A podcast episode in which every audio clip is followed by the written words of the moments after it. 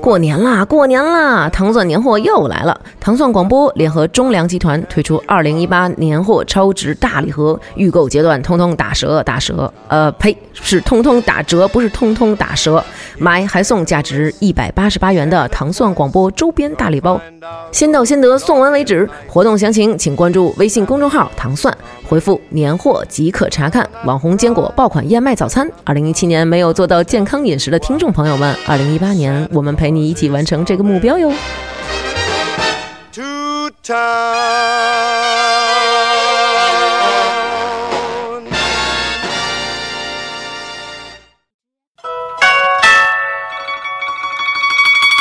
一天不读，手脚慢；两天不读呢，丢一半；三天不读，门外汉；四天不读，嗨，挺糖蒜呐。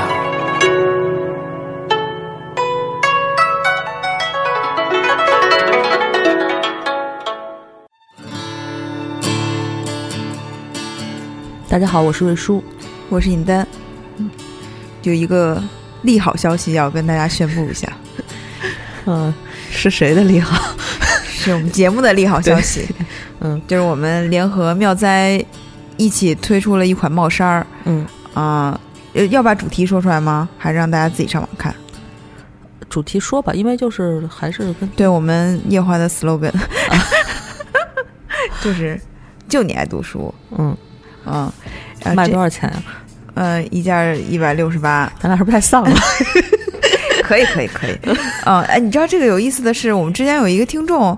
突然在群里问我，问问咱俩，就说为什么不和妙哉一块儿推帽衫儿？我当时就有一种，你为什么把我们的这个计划给剧透了？嗯嗯，那会儿已经开始那个什么了。，对，在筹备，嗯但是还没有公布嘛，嗯嗯那是在设计什么的。然后这款帽衫呢，将于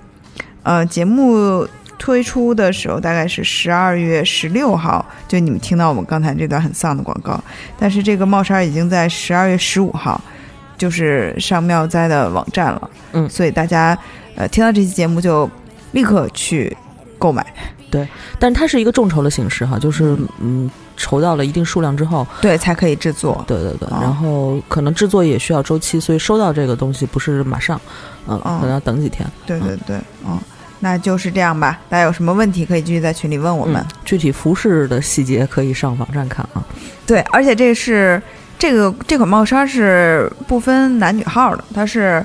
分就是 Unisex，就是对对对，就是嗯 S M L，就是按照那个大小号来分的。对，反正都能穿，我觉得挺好看的。我嗯是穿过他们的小号衣服，这个质量特别好，特别厚实，嗯很适合冬天穿。嗯嗯好，感谢大家，快去买，嗯，快去买呀！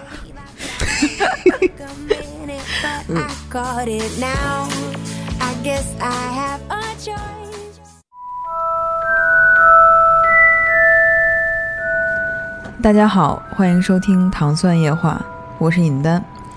今天没有瑞叔，只有我一个人，不是我，但是我们还有一个嘉宾，呃，嘉宾跟大家打个招呼吧。嗯，Hello，大家好，我叫景介。啊、就听这音乐就知道今天聊的是什么哈，就是这是《哈利波特》的那个 BGM。然后那个先说两句闲话吧，因为我们有一个夜话的粉丝群，群里最近发生的事情好像好事儿还挺多的，有人找了工作什么的，换的特别满意，还有一些渴望结束单身的朋友们。那个如花是不是你啊？希望我点到名，对你这个找男朋友有帮助啊！如果你要找到了，记得给我发红包。那我们就言归正传吧。为什么今天聊《哈利波特》呢？主要是因为如果再不聊的话，就明年了，明年就不是那个魔法师出版二十周年了。啊、你当时看到二十周年的时候，有没有觉得时间过得好快？对，是有一种这种感觉，因为我觉得好像电影结束，或者是最后一本书结束，还在昨天的感觉，就一下子就已经二十年，觉得自己已经变老了。对啊，但是不是最后一本书结束二十周年，它是第对对对对，是的。呃，当时你就什么机缘接触到《哈利波特》的呢？当时就是在家门口的书店，然后看到摆了一，就是应该是四本书的封面都摆出来了。哦，哦那是啊，那是哪年啊？我没记错的话是两千年或两啊千那差不多零一年。咱俩差不多，就是也就是说，因为你比我小啊，所以那会儿是你小学对，小学一年级、二年级。嗯二 二三年级，二年级吧。哦，那时候是我初三，当时我们是在一个那种就是嗯上学的那种接送车上，嗯，然后有呃初一的小朋友，嗯，而且他是四年制的，所以相当于也就是小学六年级吧，他那个小学是五年的那种。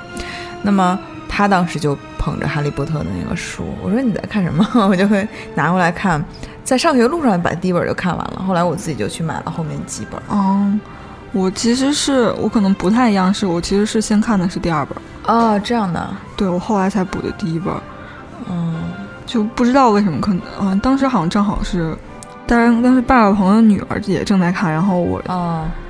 他正在看第二本，我就开始从第二本开始看，然后后来就到家门口书店把之前看到那些就都买回来了。哦，这个，而且它好像还是当年什么六一儿童节国家推荐的童书什么的。哦，这我倒没注意，所以你们是学校有推荐吗？不是不是，我就是也是通过那个小朋友知道的，而且当时不是呃，相当于一一口气引进了四本嘛。对对对，嗯，引进四本以后呢，那个我记得我就是呃都买回来了，可能就是很快一个一个多小时就能看完一本吧。嗯，我们一个朋友说这太贵了，这比上网还贵，这个当时印象特别深刻啊。那你第一次就是看这个书，你你有什么感觉？就太神奇了，是吗？对，一下子就被这个世界就吸引住，然后可能大家都一样吧，就是一直盼着十一岁赶紧到来啊，然后盼着有猫头鹰啊。是，其实我觉得《魔法石》它这本其实是四本呃七本里面就是最幼稚的一本，但是它很有趣，它就真的是呃让人从一个普通人的世界到了那个魔法的世界。对，嗯是的，这次为了录节目又重新看了一遍第一部，就觉得就是就完全能体会到他那种心情哈，就是对那么受压抑的一个小朋友。对，其实某种程度上，我们也化身为哈利本人，然后从他视角重新从零认识了这个世界。对对对，包括对角线、对角巷的那些店啊，然后那些什么书书店、魔杖店，我觉得魔杖魔杖店那个奥利凡德先生，但是后面还有一个很重要的人物啊，他的那段对就很神奇什么的啊。对对对，而且其实现在就是呃，在那个哈利波特主题公园，这个嗯有专门这么一项，嗯然后让每我去了两次，然后就是他会就是有一个情景表演，就是会选中一个孩子，但他因为他每次都会选最小的小孩子，我们这些成年的 爱好者们就完全没有缘。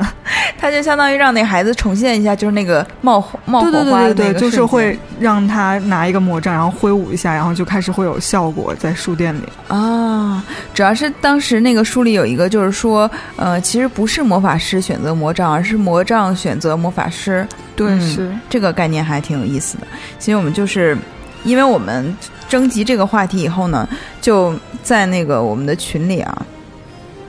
有很多人都说啊，这就是伴随了我整个的呃青春期啊，什么什么什么的。一会儿再说一下那个他们的问题，但是跟就给我们的感觉就是都是当时大家都一直在回忆，包括他也是像你说，有人也是第一本看的不是魔法师，是密室啊什么的。嗯，我觉得第一本看密室还挺奇怪的。我 那我觉得其实我觉得密室就已经开始，就其实他他呃，虽然是汤姆里德尔出来了，嗯，但是他其实是一个已经开始已经有一点比较灰暗的一点。对色彩对对对，嗯，好，我们先聊一下情节哈。其实这个情节非常简单，讲的就是一个本来以为自己特别平庸普通的男孩儿，十一岁男孩儿叫哈利波特。嗯他本来是一个嗯寄人篱下的这样一个男孩儿，他的他住在他的姨父呃姨妈和姨父家，姨姨妈姨父不知道为什么对他特别就是不不喜欢，特别讨厌。嗯然后他的表哥也在欺负他。其实这个特别像那个，呃，就是像灰姑娘啊，反正就是那种经典文学形象里面就是特别惨的那种小孩儿。结果他十一岁的时候，这个命运发生了翻天覆地的变化。他发现，虽然在这个普通的世界里他一文不名，但是到了那个呃魔法世界里，他是一个所有人都知道的大明星。嗯因为他在一岁的时候，呃，当时最显、最最坏的那个黑魔王跑到他们家里，把他的父母都杀掉了。但是当他杀哈利的时候，咒语却反弹了对，是的，啊！他相当于是，嗯、就是他被称为大难不死的男孩嘛。嗯但是另一重就是他结束了。呃，伏地魔的统治的那个黑暗时期，是的，但是他入学，呃，他入学以后呢，呃，他收到了那个霍格沃茨的入学通知书嘛。就刚才你说，很多人都在 期待自己十一岁，对，呃，他进去以后也随着，因为就是伏地魔并没有真正的消失。那这七本儿其实一个一方一条线就是哈利本身的这个成长史，也相当于从十一岁到十八岁嘛，嗯，就是成年的这个过程。还有一条线就是他怎样一步一步挫败伏地魔的这个呃叫什么复兴的这个计划。嗯，当然，到最后我们可以看到，呃，伏地魔已经重获人形，而且开始把他的党羽都聚集起来了。是的，呃，最后还是哈利波特带领的这些小朋友把他给战胜了。嗯，其实简单讲起来就是这个。对他，嗯，其实他整个这个文本，剧作文本都非常的工整，而且非常符合叙事学的那个，这叫什么七大类型吧，嗯，就是英雄啊，然后还有嗯智者、导师，还有可能有嗯什么领路人之类的。等会儿再说一遍。重说：英雄、你你你是让我英雄、智者、导师、领路人是吗？对，还有什么小丑啊之类的，哦，可能名字记得不太准确。嗯，对，但是我们一会儿看人物的时候，其实就能看到，大概是确实是有这些原型。嗯，我觉得从书来讲，前四本儿还基本上可以是一个归为儿童文学。对，是的，对他他的那个反叛都反派都不是那种就是特别狠的，好像嗯随随便便就能打败，而且打败的手段呢都非常好玩儿。嗯，包括比如说第一部魔法师，你到我这个年龄三十二岁，你再看就不是很合理，因为就这些一步一步的难关去，呃，每一个老师都设置一个难关来守、嗯守护这个魔法师，就是，呃。我不知道，就是比如说，呃，他们第一步第一关是魔魔法网、魔鬼网嘛，嗯然后第二关是那个呃，叫什么？呃，飞飞钥匙，对对对，飞天钥匙，这个就很莫名其妙呀！你为什么弄一个钥匙呢？你不应该给他钥匙呀，对啊，就是就是为了展现一下哈利波特飞得好，对，就是它其实好像是是是引领你能够进入进去的。对，他其实不是给你设置难关，而是在帮助你。对对对，就是一其实是符合大家一步步闯关然后进去的，然后就它是有进去的路的。其实如果你要真的保护它的话，你就应该掐断这些，对对对，一切线索都不给他留，包括那个，呃，奇呃奇可能还好一点，然后还有个巨怪，巨怪我觉得就是一个没用的东西啊。当然，巨怪可能是奇洛来那个设计的哈，嗯但是反正就是感觉还蛮有趣的。但是到了第四本到结尾的时候，那个塞德里克·迪格里死的时候，其实就一下把这个书推入到了一个成人的那个境对。其实如果简单的来说，其实就是开始真正的面对死亡，然后一下就把这个儿童文学的可能稍微还稍显阳光一面拉入了阴暗一点。嗯，其实我们刚才说儿童文学，也就是说它前几本更像是游戏，嗯但是你会发现，呃，比如说前四本，你是一开始都在拿那个 VR 眼镜在玩儿，突然发现那个僵尸是真的会伤害你，对是对真事儿了啊、就是不但是读者，连哈利波特，呃，应该说不但是哈利波特，连读者都能体会到那种就是非常紧迫的危险哈、一步一步临近。然后第五本呢，我觉得是罗琳野心非常大的一本，他在第五本里面，我觉得把后面所有的线索他都就是他虽然从第一部就开始埋线索，但第五本我觉得是他埋的那个线索和悬念最多的一本。是，嗯，而且第五本我没记错的话，应该还是最后的一本。对，最后的一本，所以我当时很期待啊，因为我是很喜欢，就是你想作为一个你很喜欢这个系列的人，你当然希望这个故事不要停，像他嗯越写越厚，越写越厚，我发现第六本字为什么那么大，就很崩溃，然后可能觉得没没有第五没法写到第五本那么厚。对对对，而且第六本其实从整个的故事叙事来讲，我觉得它是脱线的一本，就它没有再把这个故事继续往前推进，而是相当于给那个斯内普这个人的一个形象做了一个更立体的这样一个阐述。有可能罗琳觉得之前对斯内普的展示不够，就不足以把他最后把这个秘密说出来，然后注意让大家信服。对对，因为 这算是罗琳的处女作哈，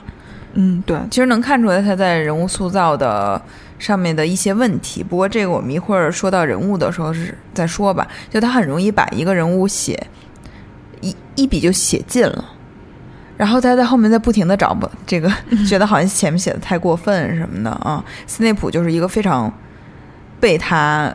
我觉得有有一点毁掉的一个角色吧。但是最后他的其实第七部他的所作所为，其实嗯是很感人啊。对，是就是把大家在情感上一下子就连起来了，然后可能就会多多或多或少会忽略他前面的一些。嗯对我一会儿再跟你讲我对斯内普这人的看法啊。然后关于那个，就是刚才说第第六本、第七本呢，我觉得它也像是第一本，它不断的闯关，不断的去寻找这个寻，嗯其实它是有找寻，然后破解这个呃这个这个传统的模式。但是呢，他在这个每一步找寻的时候，嗯、就感觉到非常，首先它难度非常大，然后他们三个小团体也真正的第一次面对了好像分离的危险。之前他们也嗯吵吵闹闹的，但是并没有一个人会真正的脱队。对，是但但是机器本真的脱队了，嗯，是的，而且罗恩脱队时间还挺长。对很长，中间哈利和赫敏经历了，就是他们回到他父母住的那个嗯山庄里，然后还遇又遇到了，某种程度是遇又遇到了伏地魔，对对对，很可怕。嗯，因为那个，嗯，我们其实因为现在已经是二零一七年了，所以现在说情节呢，也不太涉及剧透 这个事情了嘛。是是，对，但是如果你真的没看的话，你可以，呃，把我们这段等等再听啊。就是他其实，在第一部的时候，他已经开始在呃埋这个线，就是，呃，一开始就是海格说他去了那个高追克山谷嘛，对但是之前还翻译成哥德里克山谷。他，我记得是第一呃魔法石的时候，嗯、当时可能那个我们的就是译者还不是很嗯了解到，其实这个山谷是跟格兰芬多是有联系的，所以他告译成是高追克，哦后来改成了啊，那个哥德里克是吧？对对，呃，所以呢，他这个山谷呃到第七部的时候，哈利和赫敏发现原来这个是他们的家族住的那个山谷，他们又回去了，对，然后也。因为这个才发现，原来自己跟格兰芬多是有联系的，他相当于是格兰芬多的一个传人。对是其中的一支。对，当然你知道这个故事线以后，你再回去看密室那条线，你就会发现，当他面对那个汤姆里德尔的这个回忆的时候，相当于是格兰芬多的后人和那个呃斯斯莱特林斯莱特林的后 后人在在打，对正面交锋。对对对，而且正好代表了他们不同的理念，就是一个人就是格兰芬多认为所有人都能学魔法，然后斯莱特林就认为只有纯种的巫师才能学魔法。嗯，这个其实有罗琳关于我觉得对二战的粉丝吧，就是嗯嗯对，包括他就是整个伏地魔的这个，他和他的十四组这个他们这个小团体，嗯，就实实际上就是在影射法西斯这对。对对对，包括他就是它里面其实很，比如说写了对呃麻瓜学生的，首先是有污蔑性的称呼，比如说泥巴种什么的。当时嗯哈利和赫敏都不是很知道什么意思，对但是身边的巫师朋友们都特别生气。然后到第七部的时候，他学校里被那个食死徒控制了，就会有点集中营的感觉哈，他会隔离麻瓜，就是反正他是有一些对麻瓜学生非常残酷的一些政策什么的，这块儿还真是挺挺灰暗的。包括你看电影到第七部的时候，它整个画风也就变了。对他，嗯其实他从第五部的时候也是跟书一样，就是整个电影的色调，当然也可能跟换了导演也有关系。对对对后面嗯四部电影，因为七部分了上下，都是同一个导演。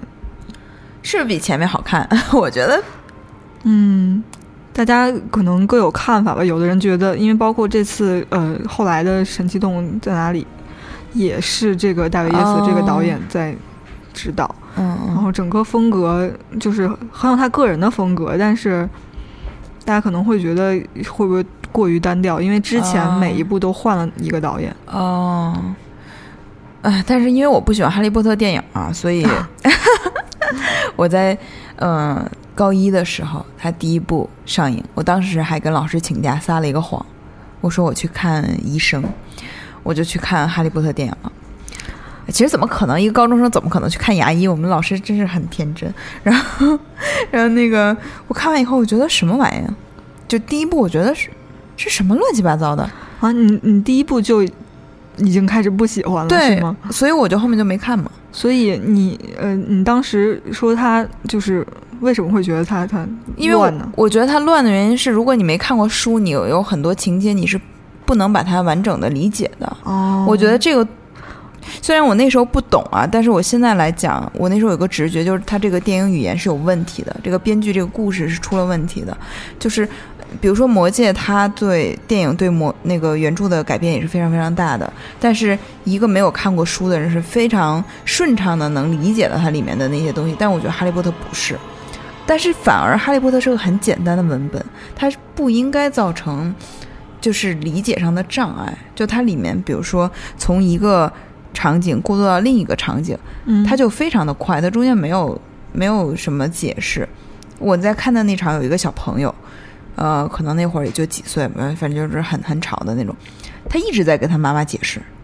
嗯但是如果你一个电影你是不需要解释的，你应该是让大家都能懂的。所以我那后面两后面就基本上没看，我再也没去看过院线的，直到第七部上映的时候，我已经上班了，这个时间太长了。当时那两部我就去看了，那两部我觉得还可以，就是还挺，哎呀，看的还心里还挺难受的。包括因为你已经看过书，你已经知道，比如说多比是是怎么样的，所以嗯当那个多比一出现的时候，我就开始哭。其实那时候还没有没有危险，所以说其实，嗯、可以说你看第一部的时候，其实你没有作为一个就是粉丝的心态再去看，而是作为一个你书迷就是因为你刚才说他的问题是在于可能嗯觉得普通人会看不懂，但是我觉得你后来说你看到第七部的时候，感觉你又回归了那种书迷的心态，然后又对他其实希望他再现某些书中的场景。嗯，不是，就是怎么说呢？我觉得，呃，原著党可能很容易陷入到这种对，呃文本就是原教旨主义的这个感觉，就觉得你没有把它很好的展现。呃，但是实际上，嗯，其实就因为前前几部来说，大家都会觉得第一部和第二部的电影是最忠于原著的，因为啊它、是吗？，对，因为它基本上没有什么变动，没有什么导演的个人特别大的个人风格，而到第三部是一个非常非常大的转变。就是第三部我就没有看了。我嗯，因为第三部那个导演就是他加了，因为他本身是墨西哥人，他加了很多啊那个他自己的元素在里头，然后整个就感觉就是觉得前两部还真的还是就是因为因为呃前两部导演之前指导过《小鬼当家》，大家还会有那种感觉，就是就是儿童冒险童冒险。然后到第三部的时候，其实他书其实第三部大家看书的时候会觉得伏地魔并没有出现，没没有任以任何形象出现，反而会觉得是最无聊的一本，有可能。但是啊台湾囚徒，嗯，对阿兹卡班的囚徒，但是他同时又对哈利波特是很重要，因为他生命中的一个非常重要长辈出现了。啊，是的，我最我特别喜欢的一个人物。对，嗯，然后我们继续说情节啊，因为其实之前这个关于书和电影的这个，我们在之前一期节目好像是说没有小说再好的电影也出不来，里面我好像就提过我对哈利波特电影特别不喜欢，所以我非常武断的认为，只看过七部啊八部电影的人不能严格的说算哈利波特的迷或者粉丝也好，就觉得你不合格，因为你没有看过，就那我相信，我觉得看过电影的人应该会被去吸是吧？引看去看书，因为书里还是包含，因为电影篇幅实在是太短了。对对对。那那我们继续再介绍这情节啊，就是，嗯，他的这个反叛，呃，反派伏地魔就是他最大的这个对头，其实一直都，我觉得这个也很幼稚，就是他一直都认准了哈利波特是他最大的这个嗯，难关，于是他不停的回来找他，嗯、然后最后罗琳是为这个人物设置了，就是他保存自己生命的方式是做了七个魂器嘛，就把自己的灵魂储存到七个里面，然后呢，嗯、这个发现七个魂器的这个也特别的。巧合就是他们回到了那个那个那个教授叫什么斯什么什么，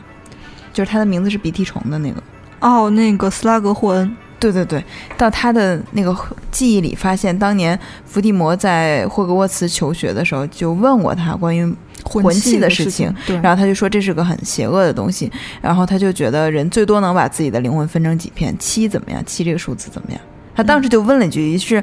他们就按照这个线索去找，其实之前在密室的时候，嗯。我记得有一个细节也是，就是他嗯，他们德尔通过日记跟金妮取得了非常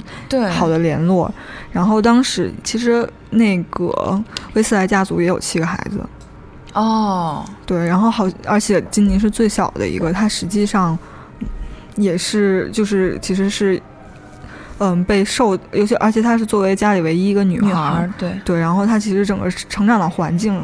也是，我觉得也应该也是有一些比较压抑的地方。啊，所以很能得到那个共鸣，是吧？对，而且当时我记得有一个细节，应该是汤姆里德尔说七这个数字，也表达七对七这个数字的一个、哦，痴迷，就是他他喜欢这个，然后后面发现，其实，在第二本大家已经并不知道伏地魔有这么邪恶的计划的时候，其实他的魂器之一就已经出现，而且并被哈利毁掉了。嗯，就是那本日记、后面的这个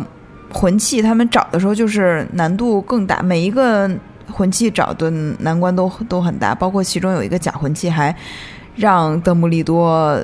就是对，就相当于其实看到第七本儿，呃，不是第六本儿，最后就已经大家就已经知道这是一个假婚期。其实就 你从嗯读者的角度来讲，就会非常崩溃吧？我觉得。。对对，我觉得这个整就相当于这个人白 死了，然后整个这一本书都是徒劳无功，感觉。对，主要是一开始你不知道那个邓布利多在在找那个呃死叫死亡圣器的时候，其实嗯已经就会走向死亡。就他找那个什么呃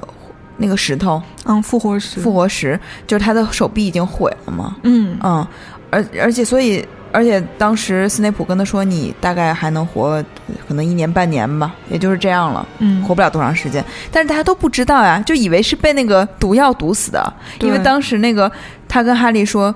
呃，就是你一定要为我把这些都喝掉，不管我说什么，你都要喝掉。其实那个时候，邓布利多说了很多话，你再结合后面的情节，哪怕是呃那个神奇动物在哪里。后面可能会出现的情节，你会嗯发现他一直对他妹妹的死耿耿于怀，对对这个让人太难心难受了。嗯，对，因为他后来他说我我忘应该是罗琳后面自己回答说是回答呃，如果说邓布利多看到了博格特，他会看到什么？说的是他会看到他妹妹的尸体，哦，所以这是他的很大很大的一块心病。对对对，然后他们找到，而且他那个魂器里面，假魂器里面有一个纸条，上面写的 R A B 嘛，嗯，这个对于中国读者来讲是一个非常大的障碍，因为我们看的是中文，然后你突然来一个英文的缩写，然后你根本不知道他是谁。但是如果你要是看英文的话，你会发现他就是小天狼星的弟弟。嗯嗯，这个也就很容易就破关了，因为嗯，那是第第六第五第六本出现的这个 R N B R A B 吗？嗯，你说在纸条上写，对对对对对对，是第六本是吧？？当时我们那个。我有一个很非常好的朋友，现在也在我们那个群里啊，就是专接老师。他当时就说：“这肯定是那个小天狼星的弟弟。你看他那个就是家族谱上，嗯嗯嗯，就是写的这些人名，你会发现罗琳这一方面还挺厉害的，就是他的闲笔，呃，都不是基本上没有闲笔，对对对，嗯，全都有所指。对，所以就是呃，他的通过他们家的，而且他他会非常重视一些别人看起来不就不起眼的小人物，比如说家养小精灵，嗯对他的他的那个非常重要的这个线索人物的功能哈，嗯就是因为他在魔法世界里面，家养小精灵是非常被人看不起的，但是通过就是小天狼星他们家的这个布莱克他们家族的这个家养小精灵。也是找到了真正的魂器什么的，就是有一些嗯线索等等等等，就是很有意思。反正最后肯定是胜利了，但这个胜利呢，就很很可笑。其实刚才我们在聊哈，就是哈利波特用了一个二年级就学会的咒语打败了伏地魔。嗯，实际上，所以说，其实可能罗琳，我我我，这是我个人猜想，我觉得罗琳可能他并不是说他要崇尚魔法的高深是对吧？高深，他其实就是嗯大家用最其实可能甚至说是俗套的一个词，就是用爱战胜了所有东西。我记得我后来又看了一个电影，好像嗯就是一个动画片，是那个呃，我忘了叫好像是魔什么魔魔法二弦琴还是什么，就是一个啊，那个呃呃，库宝嗯，对对对，然后那里头正好大反派他的配音就是演伏地魔的那个人拉夫尔菲尼斯，嗯嗯然后最后他也是被爱战胜的。对对我当时看的时候就说，为什么拉尔夫菲尼斯总是被爱打败？而且在电影里面，拉尔夫·费恩斯演这个伏地魔这个形象啊，就是特别像他在《英国病人》里面他被烧了以后 那个样子。说是不是因为导演看了他以后就觉得，嗯，应该他来演啊？然后这个好，那我们其实情节也就是这样吧。然后我们一会儿讲到人物的时和后面罗琳的魔法世界的时候，其实是会再涉及到里面的一些细节的情节的。那我们来看一下啊，就是人物，当然这个三人组非常重要，就是哈利、赫敏、罗恩，他们是在入学的第一天就，呃，哈利和罗恩就天然的成为了好朋友。嗯赫敏是相当于后面排除了误会，然后嗯加入到这个团队里的。是的，那我们先来说哈利啊，就是男主啊，他身上一直有男主的光环，嗯，就是罗琳好像是曾经想把他写死，是吧？对他有考虑过，最后要让哈利就是挂掉。然后被愤怒的书迷阻止了，就是千万不要这么写。但是他在，反正目前呈现出来的一些文本，就是他身上还是有主角光环的，就是他确实怎么也死不了。嗯嗯，就是他的他经历的危险非常非常大，包括他在第四本最后他们做那个三强争霸赛，呃，我觉得他的一些难关都是让人无法想象的，比如说第一关通过一个火龙。啊他还抽到是最难、最最难对对付的对对火龙，就是它尾部还有刺，就是它嗯躲过了头部还有尾部，它是最难的。然后呢，迷宫里面反正还有人专门要，不过迷宫又有人帮他扫清障碍了。对对对，迷宫是主要是为了让他去找到伏地魔。对对对，然后但主第二个任务是当时纳威正好水嘛，对对正好找到了那个呃那个应该是藻类吧，然后让他嗯，不是，是多比给他的，叫什么塞草，哦对对对多比给他的，因为那个本来是。那个教授是假扮的嘛，他就指引哈利让他去找纳威。对，其实其实某某种嗯，其实呃也是根据他情景所知，他为什么能够这么顺利的通过，对，就是因为一直在有人在帮他。嗯，然后他就反正就吃了那个什么塞草，然后他最后跟塞德里克一块儿拿到那个奖杯，那个奖杯是个门钥匙，一块儿到伏地魔面前，然后那个塞德里克瞬间就被弄死了。对，就是你太突然了，就他刚到那儿就对第一时间，对，哎，所以我很我这块儿非常不能接受目光男来演塞德里克耶。他先演的塞德里克，后来才演的，就是他，就是他。我不是说他是目光男，我就不能接受这个演员，因为在我心目中，塞德里克应该是那种长得非常文气的、干干净净的，嗯脸部没有什么棱角，应该是那样的一个就是好学生的形象啊。结果那个目光男长得他就是个五方脸啊，为什么是他？很生气。当然，这个跟这也没什么关系。这就是选角导演的问题啊。对，然后我们来看这个哈利波特的这个他个人的性格啊，嗯，他其实非常有英雄人物，就是男主角具备的一些特质。当然，书里也有讲了，比如说他呃非常勇敢，他很聪明，然后他有一些时候是可以打破规则的，嗯，这个是非常重要的。嗯对，我们可以看，在三人组里面，赫敏他是里面魔法学的最好的，是的。但是他无法成为主角，因为他太循规蹈矩了。但他后面其实赫敏这个角色是有转变的，对，他实际上就是被他们影响了。也有可能就是在原则和规则方面，如果他，呃，他会秉持自己的原则，然后打破规则。对对对，嗯，然后哈利这个人，很多人就认为他有有一些无聊，因为他没有什么缺点。嗯，也不是说没有缺点，其实当时 嗯第五部出的时间，因为对于中国读者来说，一到四部头一口一口气儿就出了，大家一口气就想看完。但第五部等等第五部对等了很久，但是第五部一上来那个暑假，哈利的表现就非常非常的偏激，因为他哦一个暑假没有人联系他，哦然后他。就是赫敏和罗恩早早就被接到了凤凰社里头，然后他自己一直不知道，而且又单独和达利一起遭遇到了摄魂怪，所以他觉得他明明看见证了伏地魔的呃，这叫重生，结果没有任何人相信他，他实际上进入到一个 内心比较孤僻或者是偏激的一个阶段。那个时候，其实我记得当时也是，嗯，有有一些读者就表达就是非常不喜欢哈利变成这样，觉得哦有这太大的转变，他们之前明明不是这样的一个人。但是我对哈利这个角色，我是非常能理解他的，我并不觉得他是没有缺点的，因为嗯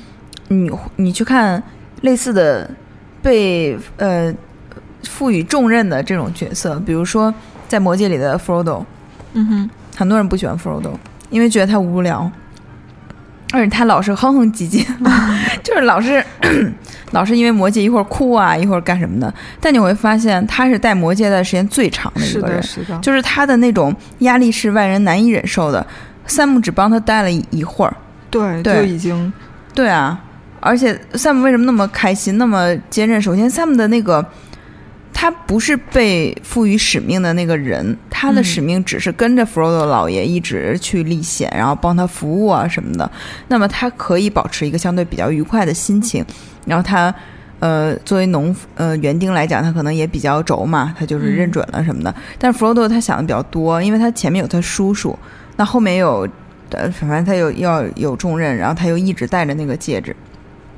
我觉得这类人物的，就是都很像，就是他在这个承担重任的过程中，他就是会有一些心理上的变化。对是，嗯而且他就是还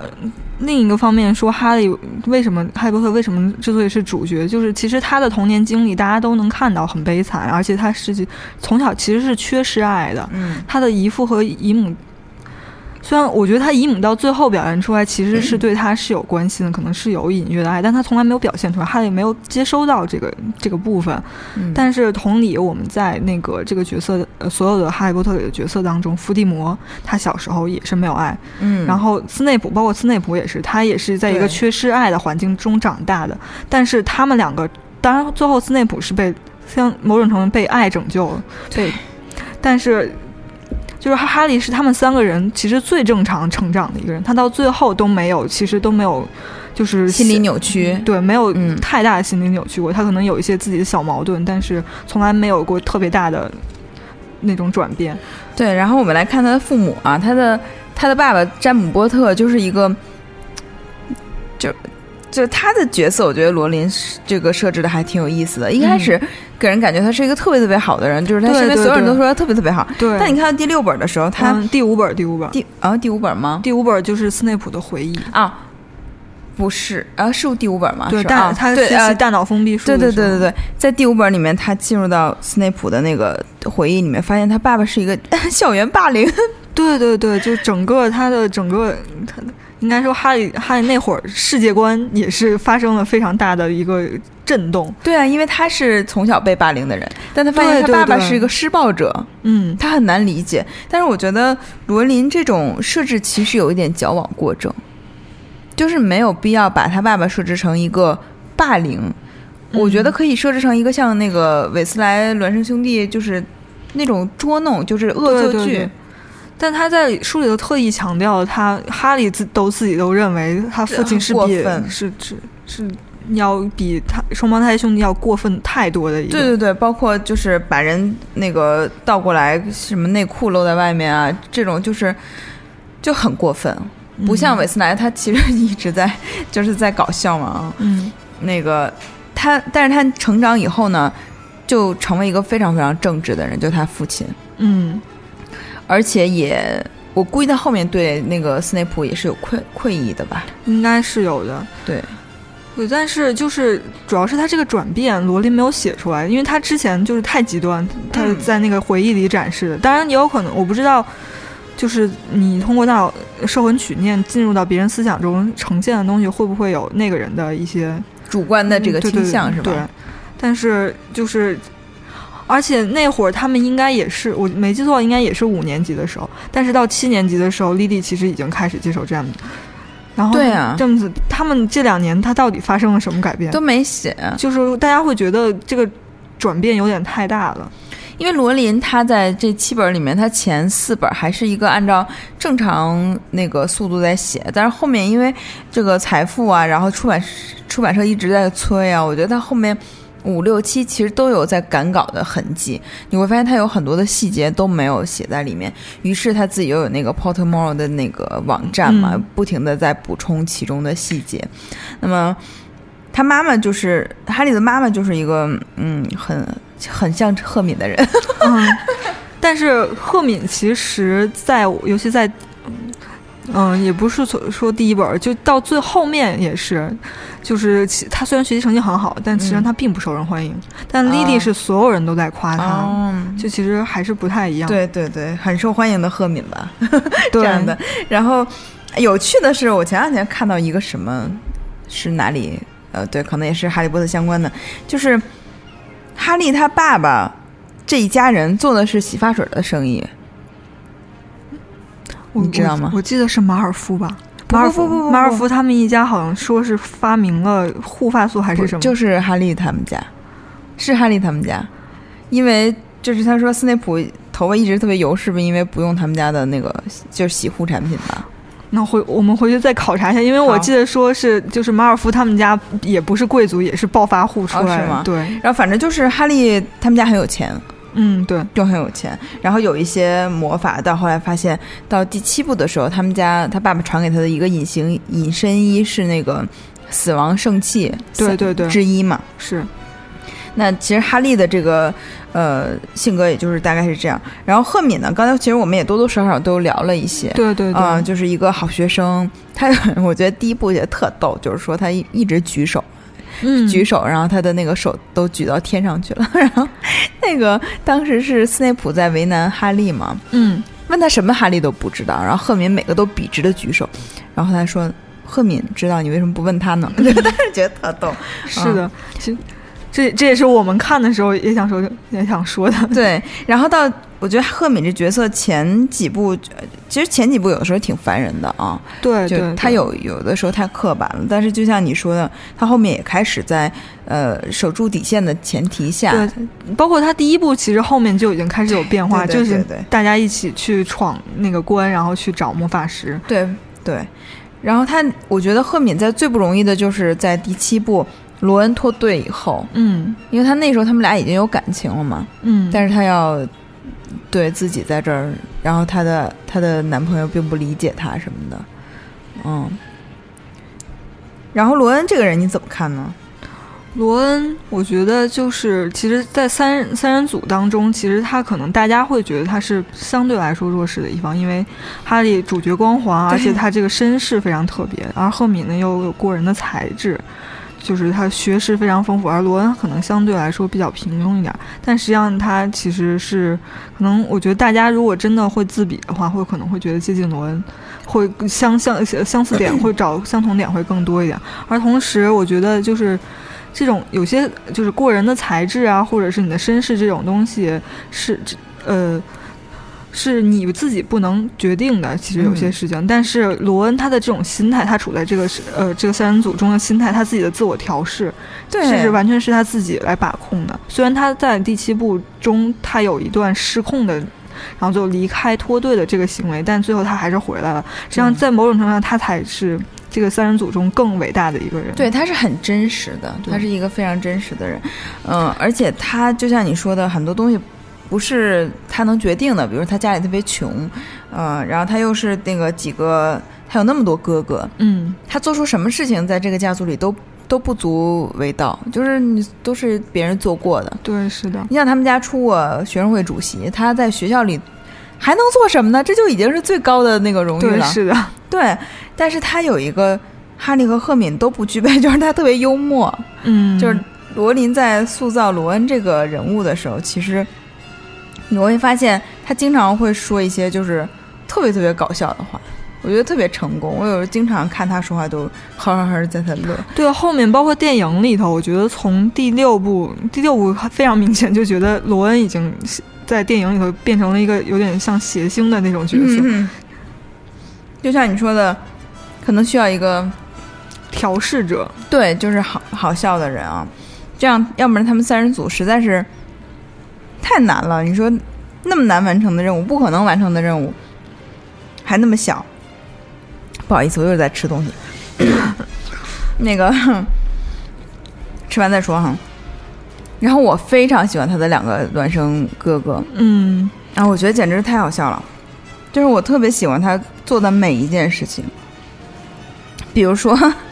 他在那个哈利被诬陷为斯莱特林的继承人的时候，哦他们就说什么“快来给伟大的斯莱特林继承人让路”什么的，对他们其实是用这种方式，其实是在帮哈利排解这些外面来自外面的压力。对。而且在第五部的时候，其实第五部的那个来来自老师这方面的压力是很大的，就因为他们嗯有一个黑魔法防御课老师是叫乌姆里奇嘛，对，非常邪恶的一个女性。我们上学的时候，给我们班最讨厌的女生起名就是乌姆里奇啊，你们也是吗？没有这个，我们说了是吧？对，然后当时那个呃，就是全校你会发现大家都很反感这个乌姆里奇，但是只有呃韦斯莱兄弟俩是实打实的在跟他抗争，以他们的方式啊，最后还飞出了学校。对，太叛逆先锋。嗯嗯，而而且他们俩就是皮皮鬼，好像呃一个是怕雪人巴罗，嗯，但是好像天然的跟这个两个兄弟是很好的同盟，就对，他们一直没有什么冲突，一直都在配合。是的，因为他们其实他们的目标是一样的，就是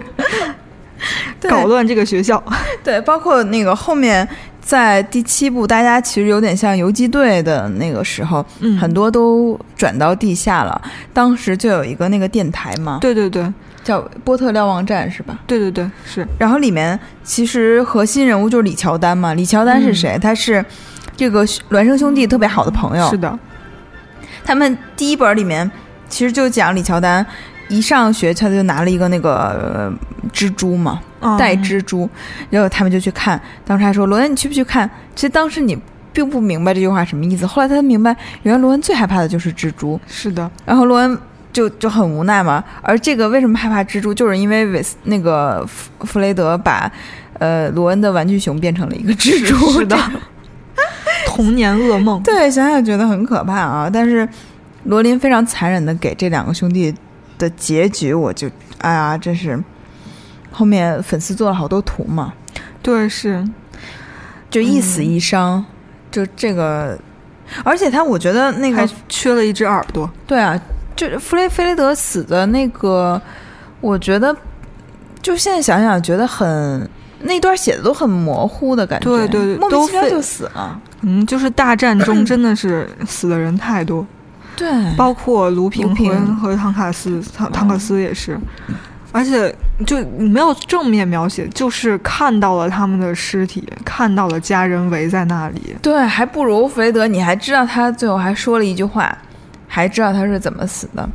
但是你看唐那个卢平和唐克斯的时候，他们已经躺在那里了，你就会觉得这些人真的是伴随了你这么多年，然后他就就死了所以说了。，某种程度上，罗琳也是一个比较狠的一个作者，当然他没有那个谁，没有冰火的作者狠。冰火的那个作者很狠的方式跟罗琳还不太一样。冰火他是那种，嗯，他的理念就是说，在历史的洪流中，因为这些人都是在这个历史家族里面去争斗的嘛，嗯所以你就很容易死掉。我也是跟你们开个玩笑，我就是，比如说我我一写这人，我就知道他要死。但是我觉得罗琳写卢平的时候，一定没有最后让他死的那个念头，只是就是为了戛然而止这个人。对，就是为了惨让他死。我觉得这其实我有点接受不了。那我们说完了这个三人组哈，其实可以说一下他们身边的人，比如说那个呃，我看今天有一个读者，他就就我们的粉丝就问了我这个问题，他说哈利和金妮，金妮是罗恩最小的妹妹，嗯，说他们俩在一起是否有草蛇灰线？很多人接受不了，觉得金妮那个演员不好看，因为也是方脸是吗？就是反正就是不好看吧。但是我觉得在书里它是很好看的啊。嗯，其实之前没有，并没有大大篇幅来展示它，尤其是到第二部之后，就、嗯他就下线了一段时间，然后突然再出现的时候，就变成了一个非常受男生欢迎的一个角色，就是而且还很玩得开。对。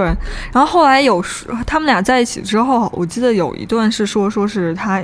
但他其实内心是是一直在暗恋着哈利的，然后后来说赫敏跟他说了一句话，说是你与其关注他，不如就是关注你自己，就是提高提升自己那种对。展现自己。对，我觉得他也就是因为赫敏的这个呃劝告吧，所以他就活成了另一个人。就那么我真的也可以说，就因为他活成了自己，所以哈利才注意到他。就嗯在哈利眼中，就不再是一个默默暗恋他朋友的妹妹，暗恋他的朋友的妹妹。对，而且我觉得其实哈利和金妮的这个草兽灰线不如罗恩和赫敏的那个，嗯因为他们相处的时间实在是太多。对对对，所以你问我是否有呢？我觉得他在塑造哈利和金妮这一段的时候是有点突然的。对他第六本的时候，突然就是他一直在写他内心的小怪兽如何的愤怒啊，如何的嫉妒啊，但是也许这就是 这就是这就是青春期直男的爱情。对，莫名其妙，反正，嗯、他和那个哈利有几段感情哈，比如说他跟那个秋张，对。其实是个中国人哈，章丘，嗯。嗯，这个还蛮有意思，而且他一开始就把它写的很很美，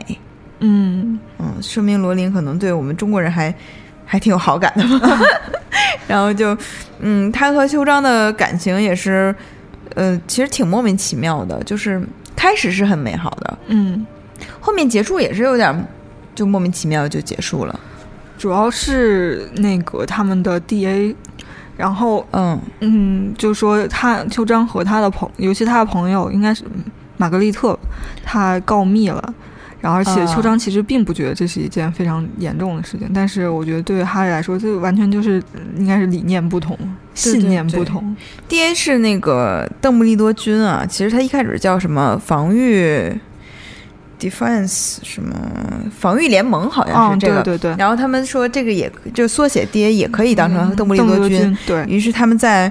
呃是第五部吧，对，第五部，第五部里他们在学校里面就成立这样一个组织来偷偷反抗这个乌姆里奇的暴政。嗯，然后那个这个时候哈利还同时在跟张秋谈恋爱，然后刚才也说到他的朋友告密，但我觉得嗯，就是他可能是想塑造一些。嗯，我也不知道，可能是人物的弱点还是对，而且同时其实因为第四部里头，秋张是在和塞德里克约会的，然后到第五部，他他突然跟他在一起，其实某种原因，他们中间的联系最大的联系也是塞德里克，因为哦哈利见证是塞德里克的死亡，是的，所以在剧呃书里头他也有表现，其实秋张一直在有在。其实没有削弱塞德里克的存在感，嗯，但是对于哈利来说，其实他想，我觉得他应该是想避开这一段，是的，是的。哎呀，很奇怪了，算对，了，其实是一个心结。所以这个金妮，如果大家对这个电影角色不是很满意的话，你就回想一下这书里她还是很美的，就可能还可以吧。而且我觉得这个其实是很符合哈利想要创造的那种家庭，就是他第一次去罗恩家的时候，他觉得这个家特别温馨，嗯是的，是的，对他想就是这是他心目中理想的家庭状态。嗯，所以一旦他跟他最好的朋友的妹妹结婚了以后，他们两个家庭能紧密的联合在一起，是，的，他就还是能过这样的生活。对，应该我觉得他心里应该是有这部分的暗示。对，包括你看他后来也生了好多孩子呀，他也生了，反正到第七部的时候已经有四个孩子了吧，还是三个？应该是我记得是三个吧，嗯，反正就是有有一个叫嗯詹姆嘛，然后有一个叫能阿布阿布斯，阿布斯，对，对还有一个妹妹，对嗯，所以就是说他也是冲着大家族去的，对对，也没有少生，嗯，然后就是，所以我觉得大家可以关注一下赫敏和罗恩这条线，我觉得非常非常可爱。很多人觉得，很多人是哈赫党，是这么说吗？对，哈赫党真的还挺多的。我并不是，我觉得 没什么意思，还是罗恩有意思啊，我喜欢有意思的男人。对，其实他，嗯，我觉得罗琳可能他的某种那个这叫什么择偶观是互补型的，嗯嗯，就所以他选择了这一对哈金和罗赫这两对儿。对，我觉得哈那个赫敏和罗恩真正产生感情，可能就是在。啊、比较明比较明显是第六本是已经开始到争风吃醋的那种感觉。对，但是不对，我觉我觉得可以这么梳理一下啊。第三本的时候，那个赫敏不是有一只猫吗？对对对，克鲁克山。对他把他把那个当时罗恩以为他把他的耗子给吃了，斑斑给吃了，所以他对赫敏非常有意见。后来当他们终于和解的时候，赫敏就是哭着抱了罗恩，然后罗恩当时觉得很尴尬什么的。这是第三本，然后到第四本的时候，其实赫敏被施了一个咒嘛，就是门牙塞大棒。嗯后来他 他让庞福雷夫人给他解咒的时候，稍稍稍稍把他收了一下。对他本来是个大板牙，收了以后呢，他就变得很好看。因为他平时不好看，原因一个是因为他大板牙，还有然后头发乱七八糟，对对对不太梳理。然后还背着一大堆书，大家就觉得他这个人很有那个学霸的那个气质，可能。但是他把牙缩缩了，然后又把头发弄得很 柔顺了，就是女孩捯饬的都很好看嘛。嗯，呃，这个时候他们那个三强争霸赛的那个舞会，其实罗恩已经在吃醋了，对对对因为他跟那个克鲁姆在约会，嗯，然后这个时候赫敏就说。就是我跟你已经做了四年的朋友，我你没有注意到我，不代表别的男生没有注意到我。对，这个时候我觉得罗恩可能呀，呃我觉得这个可能是一个契机，对对对，让他认识到自己对赫敏是有感情的。到后面就越来越明显了嘛。是的，是的。嗯，呃，这哦，就是、说到那个斑斑，其实我今我前两天刚看，好像知乎上有一个人问，嗯说是那个，就说问《哈利波特》中你觉得最。要细思极恐的呃细节，哦，然后就说是因为因为那个谁，哈利的火点地图其实是双胞胎兄弟给他们的，对，给他的。然后大家就其中有个人问说，那双胞胎兄弟其实很早就有火点地图，但他一直看的时候就会发现罗恩一直在跟一个叫皮特的男人在睡觉，每天晚上都在一张床上睡觉，他们没有任何的反应吗？我觉得这个就是 bug，就是他写的时候的一些漏洞。其实类似漏洞还有很多，比如说那个他在第，呃，他第一部。是坐船去的学校，下了火车以后，第二部不是那个坐汽车吗？对他后来解释是。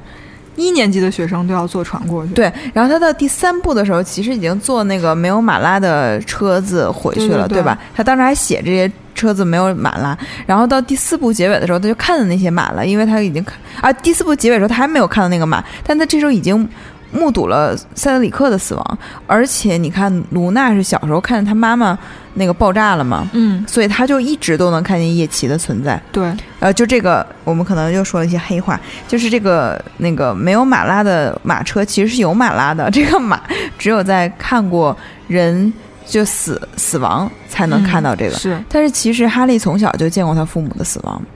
也就是说他应该从一开始就能看见叶奇叶奇。如果嗯再给他找补一下，就是可能有没有可能那时候太小了，没有对记忆，没有意识到但是到第四部的时候，他已经看到塞德里克死了，所以他一定能在第四部结尾的时候看到那些马车，但那时候还是没有马拉的马车。到第五部需要的时候，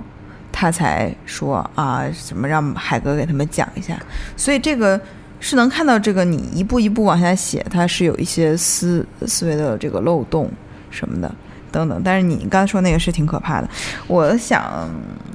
可能那个地图上也不能把所有人都显示上来吧没？有，但是后来第三部里头，他拿到这个火点地图之后，他是哈利自己是有看到，他突然发现皮特的名字，小矮星彼得的名字。哦，对，嗯不好意思，不是皮特。嗯嗯，嗯，对，小矮星彼得名字，他在他才会特别惊讶，这个人不是已经死了吗？对他后面书里是有这个情节的，哦，所以就是因为他、嗯我记得有一段就是他拿着火点地图出去，然后正好跟斯内普给碰上，然后斯内普不是看火点地图让他们速速显形，然后。然后月亮脸啊，啊然后他们对对，然后就显示一些就是对斯内普的一些侮辱。其实那段是一段呃搞笑的一段情节啊，你说的是卢平发现彼得在上面，没有，后来有，嗯嗯，我忘了书里头还有，因为我现在目前回想电影这个场景是他当时拿着这个，然后开始走，哦因为他发现那个小矮星彼得一直在走，但他却看不到他，他发现就他就在前面。哦，但是书里是没有的，书里是卢平看到的，呃，所以这个真是一个问题。但是你想，如果他所有学校的人都在他这地图上，这个地图很挤，就是你放不下这么多人。但是我们全当做一个魔法的道具吧。然后我们来说一下这个，呃，先说邓布利多还是斯内普呢？先说邓布利多吧。可以，邓布利多是一个大家一看就是高大全的巫师，像像梅林一样。对他前前四本儿吧，应该都是这么一个形象。对，一来就是就本世纪最伟大的巫师，他在那个呃巧克力蛙后面的那卡片上就说他是有什么什么成就，发现了龙血的十二种用途啊，什么那个和尼可勒梅一块儿研究啊，还有就是在一九四五年，是一九四五年吧？。对，一九四五年打败了黑魔王德林沃德，格林沃德，然后等到格格林德沃。啊，格林德沃，然后到第几本的时候，突然他就变成了一个反面，就是那个丽塔斯基特。啊，那个他那本书出来的时候是，就是是第七部的时候，第七部，对就完整的揭示了他的对，里面有一个什么叫那本书叫什么邓邓布利多什么不为人知的秘密。秘密，对，嗯里面讲了好多，当时就是掀起轩然大波吧。嗯那时候邓布利多已经死了，嗯，大家就觉得你为什么来破坏他的名誉？但是这个虽然好多人不信，但是当时也是有了一些风声，反正就有一些讨论吧。嗯，但是后来发现里面有，当然有有真实的，也有他演绎的啊、是有假的，因为这里面有一个记者就是乱写的哈，一天到晚就乱写。但是邓布利多他这个一幕一幕被揭示出来以后，其实是罗琳在为他后面的故事在铺铺路。就是现在他在写的这个神奇动物嗯在哪里？对他第二部已经开始正面展现邓布利多和格林德沃的交集了。哦，他在第七部的时候，真正发现其实邓布利多也有一个悲惨的回忆，就是他和这个格林德沃的交往导致了，嗯，他妹妹的死亡。对，是的，嗯，他这个，然后我记得在我上大学的时候，其实罗琳就在回回应读者的这个呃问题的时候，他就说邓布利多是一个同性恋。当时其实很也有很多人表示不理解。对，尤其是我觉得，因为其实嗯，《哈利波特》文本它肯定是嗯，而且加上罗琳他自己的这个出身，他是学这个文学出来的，他有嗯很多地方是借鉴很多古典文学，对，包括对圣经的引用，所以。嗯那他现在说邓布利多是一个同性恋，我觉得可能对一些原教旨主义啊，或者是基督徒来说是一个非常大的冲击。是的，嗯呃，但是我我不说这个，他这个到底有没有政治正确的意思哈？但是我觉得从塑造上来讲，我觉得你不如把它写进去。但是他好像一开始写了邓布利多穿着高跟鞋，嗯嗯，对吧？嗯，穿像嬉皮士一样，对，所以他可能是个还是个异装癖，我觉得。那也有可能是对。因为第一部出现的时候，是所有的巫师对麻瓜的着装其实并不是很了解，大家都穿穿的比较奇怪。对，但是他在那个第某一本书，我刚看过，我想想啊，应该第三本还是第二本，在过万圣节的时候，那个啊，应该是第三本。然后，呃，斯内普拿了一个那个爆竹，爆出了一个带着秃鹫标本的那个女巫袍、女巫帽。当时第三本。对，当时斯内普已经被那个纳威的那个博格特变成那个样子了，嗯所以他就脸色阴沉的把它递给了邓布利多，邓布利多非常开心的戴上了，所以他可能真的是一个异装癖啊。然后他的那个，嗯，邓布利多最，嗯、就是其实他身上有很多很多的秘密，嗯。比如说他在跟你看到第七本的时候梳理出来，原来这个人在跟格林德沃这个打的时候，他夺掉了对方的那个魔杖，也就是老魔杖。老魔杖，它是也是一个死亡圣器，然后这个死亡圣器是跟他进了坟墓，对，然后他死的时候，相当于他是被马尔福夺了武器，但是嗯。伏地魔以为是斯内普把他打败了，是的，于是伏地魔就把斯内普杀了，以为自己能得到老魔杖，但其实并不是。嗯嗯，哦对，刚才说到那个哈利的主角光环有一点我忘了，其实他在后面第七本面对伏地魔的时候，他有一次，呃，伏地魔已经把他就是已经击到一个可能会死的状态，他不是进入到一个莫名其妙的地方跟邓、嗯邓布利多聊一聊，然后等到那个纳西莎马尔福，就是马尔福他妈进来的时候，就过来看他死没死，然后马尔福他妈就帮他掩盖了这个秘密，是的因为他想知道马尔福死没死，是的，这些都很可笑啊！就是为什么伏地魔要派一个马尔福他妈去呢？他应该派他那个那个最信任的女的去啊！对，应该让贝拉去。对啊，这个就是主角光环的一些不合不太合理的地方啊。那个，我们继续说邓布利多。嗯，我觉得他他在这个新的电影里面可能会展现邓布利多年轻时候更多的这些画面，嗯。因为他在这个书里面确实，即使是他后面有那些问题，他还是一个很相对很很完美的人物，他非常有理解能力，然后他的呃魔法高深莫测，然后他最早的识破了伏地魔的阴谋，哪怕是在他年轻的时候，对同，但是当时第七本，嗯、第六本出来的时候，其实我当时看完之后，我同我的同朋友跟我讨论，他觉得嗯。其实，在第六本的时候，觉得邓布利多已经展现出他，他个人觉得就是不太好的一面，就是比如？他为什么就一看到汤姆里德尔的时候，就觉得他是一个坏孩子，然后就觉得他不可拯救，他他觉哦。得邓布利多从来没有试图拯救过汤姆里德尔。哦，你这朋友是怎么那么圣母？对，他就因为因为其实我们通过第六本书的时候，就是他当时去孤儿院先去看汤米德尔的时候，就是。嗯他知道汤米德尔已经用他自己的那些技法有惩罚过他的身边的小伙伴，嗯嗯然后他后来他应该他是跟哈利说，就是他应该表示过这个孩子是感觉没救了那种。但是我觉得他能让汤米德尔入学，其实就表示了他，呃，可能希望通过学校的教育来让他、嗯，对。但是汤姆里德尔是一直在学校里招募他的党羽嘛？对。然后其实就是汤米德尔是在学校期间是非常受其他老师欢迎，除了邓布利多。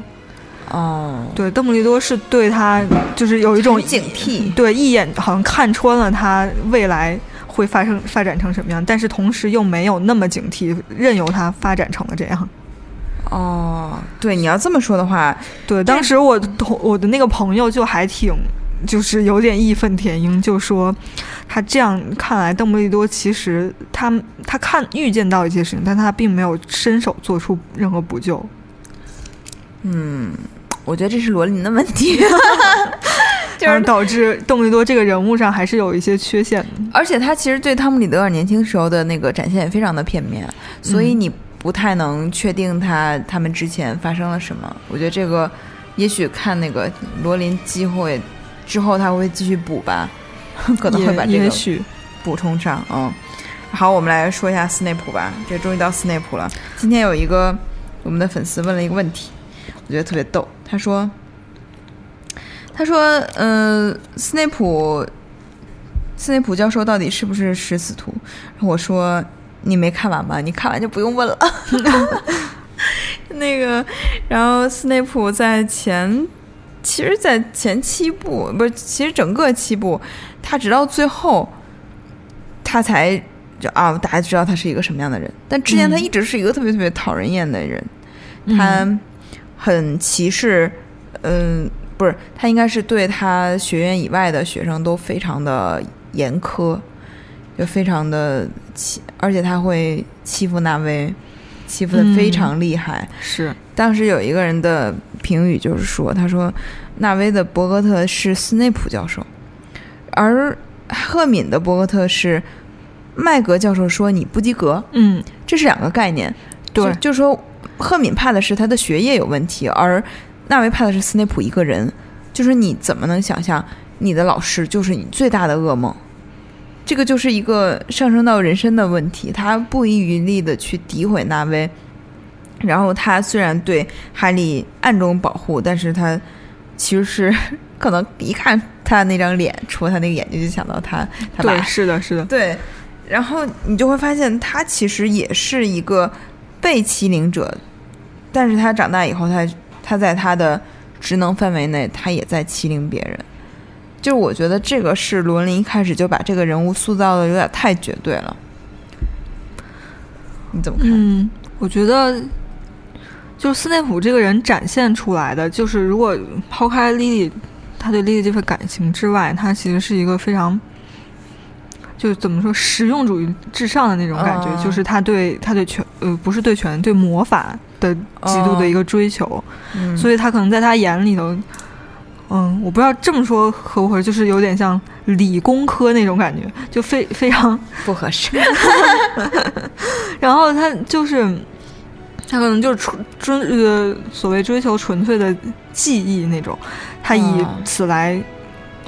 嗯、以此来呃这叫什么？给人划界限、划划等级，啊然后对你也可以说他是那个精英的那种要求，就是他看不上那些学的不好的人什么的。对，包括他其实对 Lily 最开始也是因为 Lily 是一个麻瓜麻瓜，所以他其实他也对他心中也是有一定的等级嗯对对对的，而但同时，莉莉她又是也是一个有很有天赋的一个学呃一个一个学生，然后而且她也用她的可能就比较包容和善良一面也，呃，而且他们青梅竹马。对对对，就是所以他对莉莉其实我觉得他是有矛盾的，他一方面他觉得他是哦麻瓜出身，觉得应该应该跟他不并不相配，但是同时他又有一受到感情的影响。对，然后斯内普最后，他那段是非常让人感动的嘛，就是啊、他其实这个也有点不合情理，就是大战都迫在眉睫了，居然他还给他一些记忆让他去看。对吧？对哈利到那个时候才去看了这个记忆，了解到那些故事。那时候伏地魔已经在那杀人了，你们到底在干嘛？然后他就是那个啊，不过好像是在停战啊，他有一个小时的休战期。对，是他就看了一下斯内普的记忆，发现原来这个邓布利多当年说爱会战胜一切的这个包括了斯内普。就嗯斯内普一直因为对他母亲深深的这个爱，他做了那么多隐忍的，就是嗯包容他、保护他的这些措施，包括最后付出了自己的生命。对，呃，然后包括这个演员，就是他是英国非常有名的一个演员嘛，嗯哼，艾伦嗯·瑞克曼，对，然后他就是去年去世的，对，是的，那会儿只嗯。嗯，是一六年一月份，一、月十七，呃，应该十十七或者十几号，嗯我记得很嗯。清楚，是因为那会儿我正好在英国，哦，对，然后我突然就是刷到这条消息，然后我当时是，就而且正好就是我看到这条消息，就是那段时间正好突然开始，在我在贝尔法斯特那边，就北爱尔兰，哦。然后它开始下大雨，我就觉得有一种非常可能就是上天都在为此哭泣的感觉，就非常悲天悯人的感觉。哎，反正就是当时我看好多人那个刷图都是，嗯，有一些书迷和影迷聚集起来举起魔杖哈，嗯。哎，这个想起来还还是挺难过的。嗯，但是总的来说，斯内普这个角色，我觉得塑造的不够完美，就是他应该在前面不要把他塑造的那么，就你你看，我们都看了《至暗时刻》这个电影哈，嗯。就是他在讲丘吉尔。那么丘吉尔他是一个有时候很很很凶暴的一个人，他是会对人怒斥的那种，嗯，出说话说的非常的呃，就是怎么说呢，口不择言。对，对，其实这个有点像斯内普，但是他又很温情的一面，他可以很体恤下属，然后他可以被自己的一些愚蠢的行为逗笑，然后他跟他的夫人感感情很好，他的人性的闪光点展现的非常的全面。但是你看斯内普，他前面你你怎么能不把他当成一个很讨厌的人呢？就是因为你，我觉得作者在笔墨上是有出了问题。但我觉得他可能塑造这个角色的考虑是，其实如果说没有莉莉，可能斯内普就和伏地魔是完全一模一样的一个人。嗯，所以他只莉莉只是他唯一可以说是他在他呃的感呃在他整个人生中唯一的一个弱点，所以导致了。所以也是，呃，罗琳在强调，就是你有爱，所以完全走向了不同的道路。嗯，好吧，我们这个来保留一下吧。呃，但是我觉得有意思的是，斯内普不是一直特想当那个黑魔法防御课的老师，但是一直都，呃，那个邓布利多不让他嘛。但是我发现他其实对魔药是非常有天分，而且他对做的非常好。但我觉得他应该可能，他不只是魔药，应该是所有的课程都很精通，是吧？对，嗯，对。然后我们接着往下说一些人物，比如小天狼星，嗯，就那个至暗时刻也是小天狼星这个演员演的，就是对，在在此要需要那个预祝他今年能拿到影帝。对对对，特别喜欢他那个，而且他在里面有一段演的时候，我就想到他在《Friends》里面客串，然后他跟那个周易说演戏你一定要把你的口水喷到对方的。脸上，我当时就想到这个啊，Gary Oldman，然后他是演的小天狼星。小天狼星这个角色，我觉得特别特别有魅力。嗯，他就是一个那个长得又帅，然后家里又有钱，而且还是个就是传统混血家庭中的叛逆者。对，然后他就后面他居然为了哈利。呃，复仇他能忍辱负重，在那个监狱里待那么多年，而且他想出了办法，还没有受到摄魂怪的影响。嗯，他就是一个非常，哎呀，非常完美的一个角色。但是到，我觉得其实第五部在那个凤凰社里面，就是到最后哈利波特对邓布利多有意见，我觉得是能理解的，就因为他其实对小天狼星限制的太多了。他不让他去做很多事情，于是到最后，小天狼星也有一些急于证明自己的那个意思，他跑去跟人争斗，结果被他的姐姐表姐给打死了，而且他死的这块写的也莫名其妙的，他的尸体也没有了，什么莫名其妙，很讨厌，就是这块我真的就是有点接受不了啊。而且他这个艺名其实有点奇怪，他不叫 Sirius，对，Black，然后就把他那个翻译成小天狼星，很傻呀，小矮星彼得，对，都是直接就是音译和意译加到一起，对，莫名其妙，反正就是大家都知道是他，不过小天狼星读起来还挺帅的，就是算了，是的，是的，对，这个角色其实真的是到第三部，哈利突然发现原来我还有一个教父，教父，而且他这么的爱我，而且他这么的。那个有钱，还可以给他买火弩箭什么的，就是说，就是就是爱他嘛，就是他身边最亲密的人。然后他一度以为自己可以去他跟他一块儿住，他就嗯特别开心。后来结果这个希望又破灭了，而且后来小天狼星就死了。这段连起来看，就心里特别特别难过。是的，尤其是因为哈利，他虽然。他虽然说他进入学校之后，他跟之前的人生完全不一样，但是他只是有朋友，嗯，他还是缺失家人这一部分。但小三郎星完美的弥补了这一段，而且，而且他他又我们之前又说到他那么羡慕维斯莱家族的那呃家庭的那种氛围，对，所以就就突然就是他得就是最可怕就是。得到又失去，这种是的呢。就因为之前他父母死的时候，他其实并太小，没有意识到，他并不知道这种感觉。嗯，啊，而且小天狼星真的，他中间有一段是，呃，到第五部，呃，不是到第四部，他又来找他，然后他说我一路都在躲在那种什么山洞里，靠吃死老鼠什么什么的。他们那时候给他起名叫伤风嘛，然后那个赫敏就说：“哎呀，伤风真是。”太喜欢，就太爱你了。就你想想，他怎么靠吃这些东西？对，其实某某种程度上，嗯，后面也有大家就也有说到，其实他对哈利哈利的爱其实更大，可能是因为他跟詹姆斯非常的相像，就有一种倾注他对朋友的伟大的友谊。所以有有有，就是詹姆和小天狼星的党吗？肯定有啊，肯定肯定有啊。就《哈利波特》的这些同人 非常的丰富多彩。我我我腐朽了，对不起啊。那个呃，今天其实有一个人在问这个同人问题，我们既然说到这儿，就插一下。嗯，那个其实我《哈利波特》算是我同对同人的最最早一个启蒙。是吧？对对对，有一个朋友问他说。嗯，就是想问问你对这个同人怎么看？他特别迷同人小说，很喜欢德赫写。德啊哦，对，德赫真的是非常非常火的一个党，当年德赫是谁啊？就是德拉克、马尔福和赫敏。啊，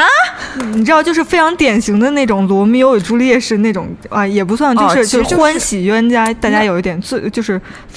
反派男孩和一个正派女孩在一起。那不其实就是有点像那个《流星花园》的感觉。但是我觉得你是就是所有写德赫县和迷德赫县的，我觉得就是大家都太善良了。就是、对，就是因为其实。当然，我觉得德赫县很大一部分程度要归功于演员的功劳，因为那个汤姆·菲尔顿他当年很帅。对，是很帅的。所以但是因为在在书里头，其实罗琳并没有描写到那个德拉克马尔夫到底长什么样，可能他可能我记得他写的一些词语可能会大家会觉得会更尖酸刻薄一点。对，说他那个就是，嗯，就是感觉脸上有一种令人讨厌的神情哈。对对对，但实际上演员出来的时候，大家完全没想到是那么帅这么一个形象，所以就从而催生了德赫的党的诞生。哦，原来是这样啊！对，肯定是受电影是有影响的。我没看过同人的小说，对，其实德赫，嗯，我当我当年还是看过挺多，就是他还有挺多比较经典的。但是德赫这个我，我就还是那句话，就大家太善良了，无法理解这种就是呃，因为还是就是我们我们对那个，就我们其实跟哈利和赫敏一样，就是对泥巴种这个词没有任何嗯任何感觉概。念没有，我们只是看到了这三个字，并不知道它背后更深层的那种意思。对对对实际上这是一个非常非常严重的一个词。对，其实你这个德赫党就相当于，呃，比如说你一个纯种纯种的纳粹的，他们当时叫什么人啊？雅利安人和嗯。一个他们觉得低等的那种斯拉夫人结合，嗯，这个是在他们看来绝对不可能的，而且觉得是就是玷污了自己的这种纯血统嘛，所以 我我真没想到，我以为是就是那个哈赫党，我是能理解的。嗯，哈赫、罗赫、德赫其实都挺红的，当时我天，三大党。不过这说明我们这个社会主义 就是没有没有，这是全球范围内啊都很都很火，因为大家其实对这种设置就是来自不同派别，然后的男女相爱这种爱情还是挺。就一直都还是很喜欢，对他有一种偏爱，那我只能说就是你们高兴就好。对但是现在已经既定事实了。对啊，没有办法，你哈金和罗赫，对，对没有。但是就包括说到同人，就是现在正在上演的那个舞台剧《哈利波特与诅咒的孩子》，也是实际上不是罗琳自己写的，是一个迷弟写的。啊，可是罗琳不是也对，但是是是不是不，并不是整个故事都不是罗琳写，而是罗琳他授权，就是说他同意他可以这么写，然后他看了一下，就是没有让这些角色可能太过 OOC，、哦所以他就他就同意了。但实际上这个剧本不是不是罗琳写的。然后，而且这里头，因为他讲到了子世代的故事，嗯然后其实就对于德赫党来说，其实某种程度有一个满足，就是德拉克马尔夫的儿子喜欢上了赫敏的女儿。我都笑了。是的，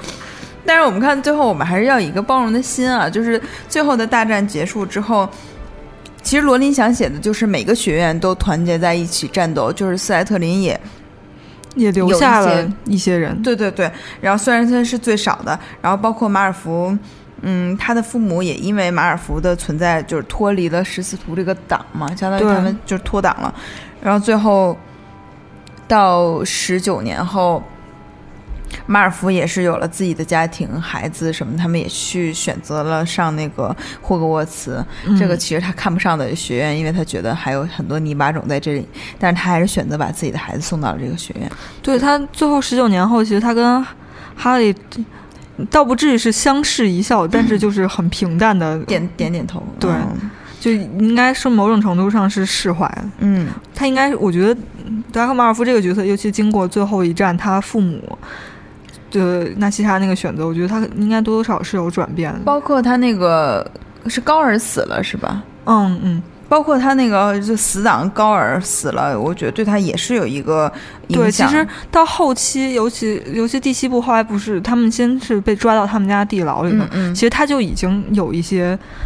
呃转变了在心态，他已经就是对没有那么残忍，然后对，我觉得他就是一个小坏小孩儿，但他不是一个就是本质上恶的那样一个人。对对对，他只是遵循了他们家族一直遵循的那种标准，比如说纯血统是好的，麻瓜是肮脏的，但是他并自己并没有把这些深刻的理解这里面，嗯。然后包括最后他的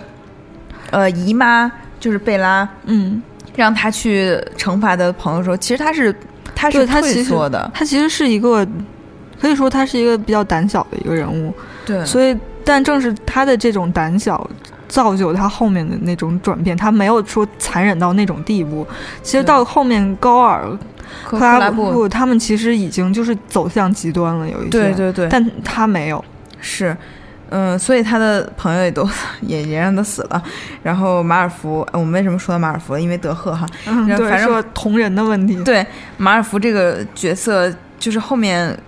确实罗琳让他显现出了一个孩子在那个时候，他可能人性里面还是有一些就是未泯灭的东西，对。所以他比如说面对邓布利多的死啊，什么等等，他很多场景他都表现了自己的，就是他没想到事情居然发发展到这一步，是的，嗯，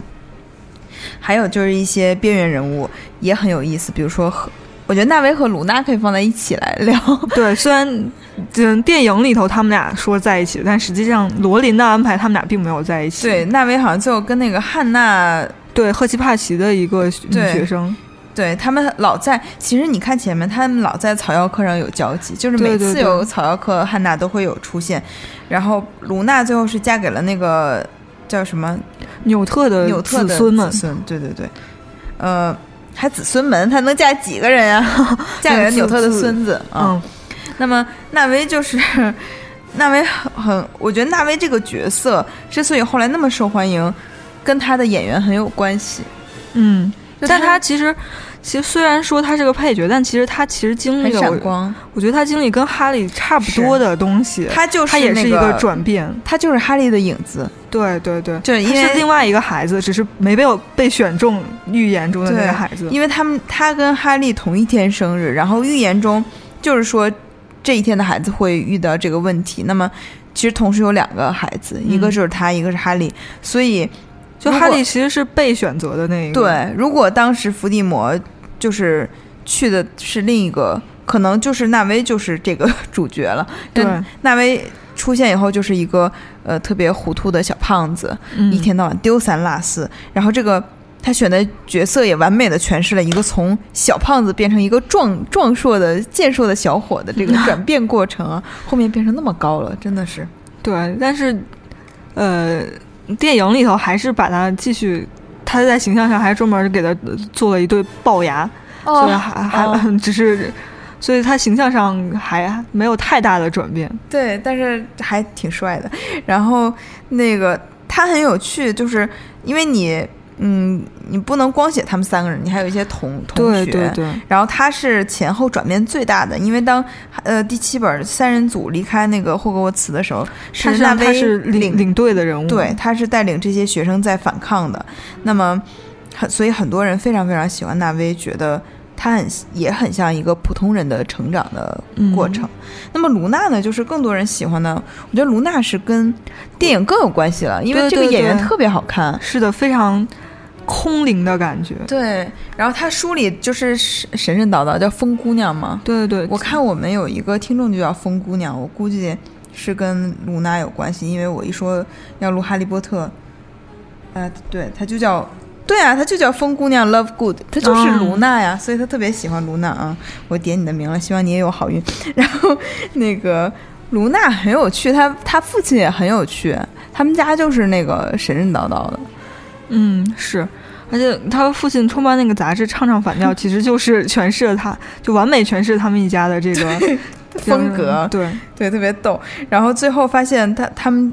说的那些好像还真都是真的。对，而且其实给了不管是卢娜还是他爸爸，都其实给哈利就很大的启示。嗯，启发是促使他，尤其是那个他爸爸给他讲了那个三兄弟的故事，对引出了死亡圣器。对对对，包括卢娜最后其实也是他找到另一个魂器的重要的人物，就是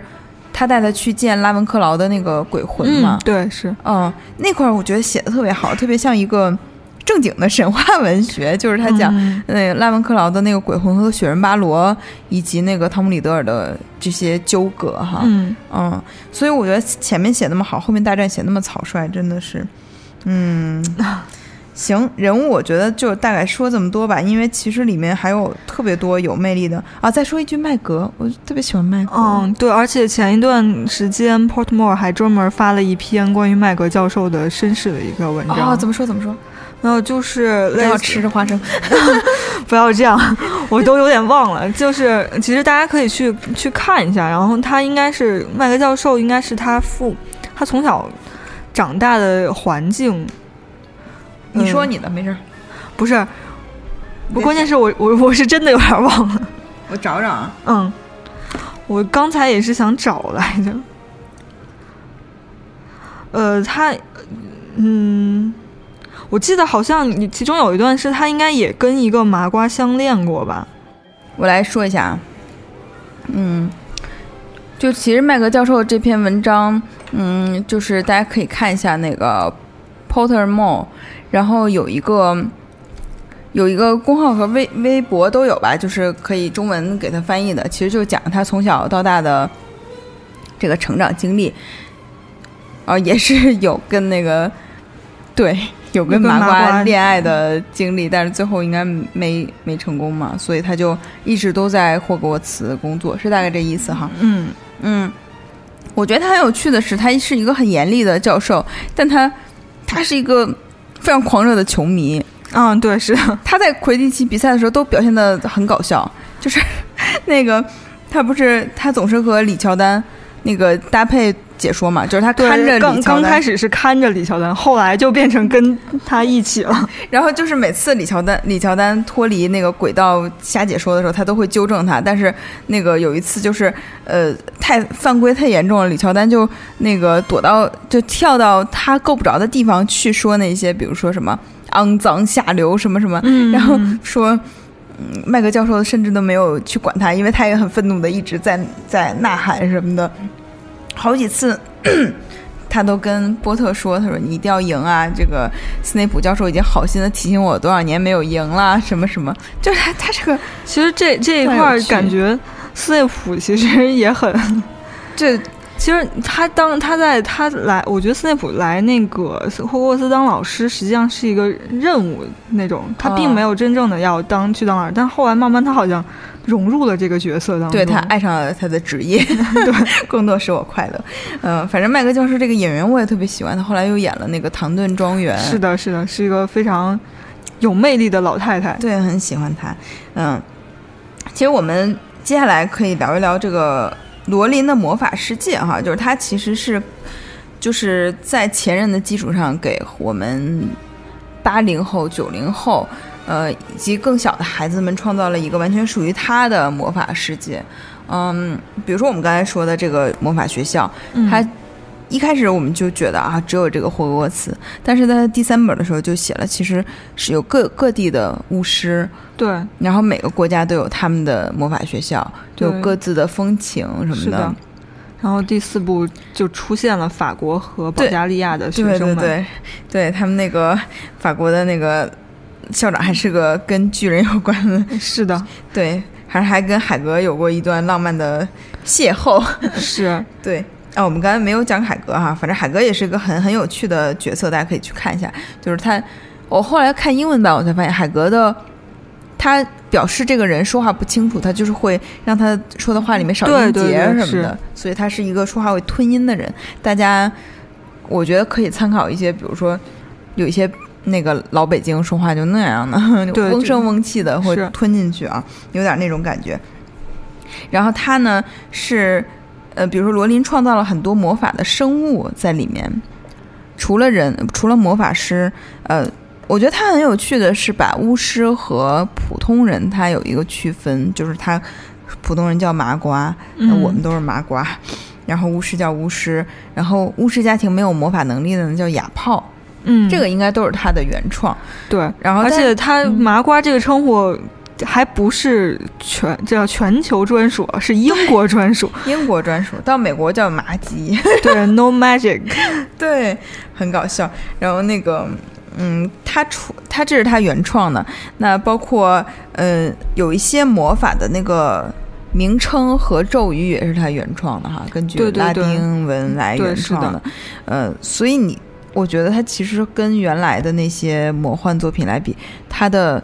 这个有一些显幼稚，因为它里面的一些魔法都像玩笑一样，比如说那个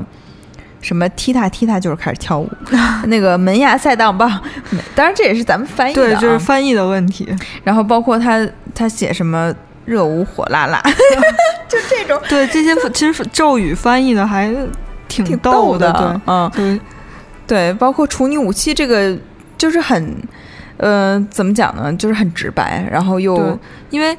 就的确，它因为它原文人家是从拉丁语，然后就嗯这种古英语来转变过来的，然后它修改一些可能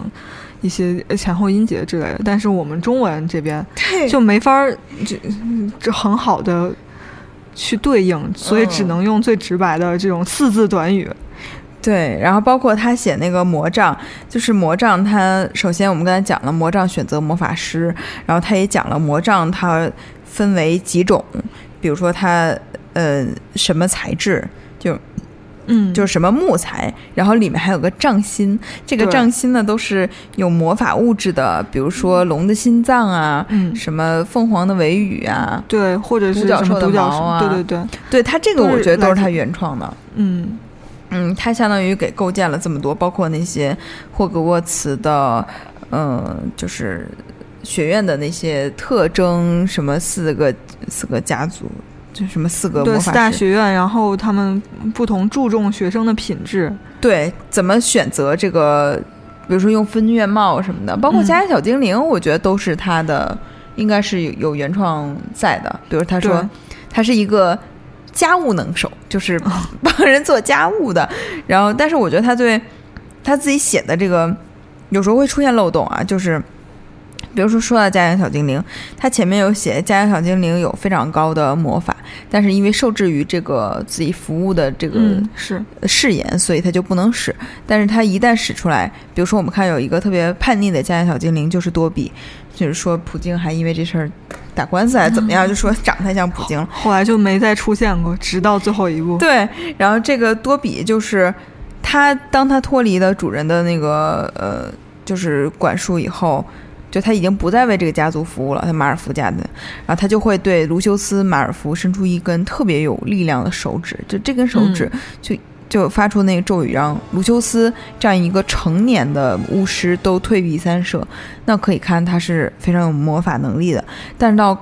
但是到最后一战的时候，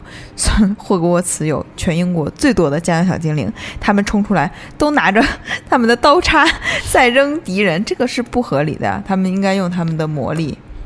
对，对，不知道这块儿是怎么回事。写忘了，我觉得有可能应该就是忘了。对，而且其实我们说他受制于家养小精灵，受制于他的呃，就是誓言，但实际上在第二本儿里头，他多比还在阿尔夫家族的时候，他也一直在帮助哈利，他也哦一直在，虽然他做了很多事情，比如说把哈利的这个胳膊给撞折，嗯这都是他控制。实际上，就是说他其实可以是遵从自己自己的意志来使对但是些他是一个就是就是判嗯，他是一个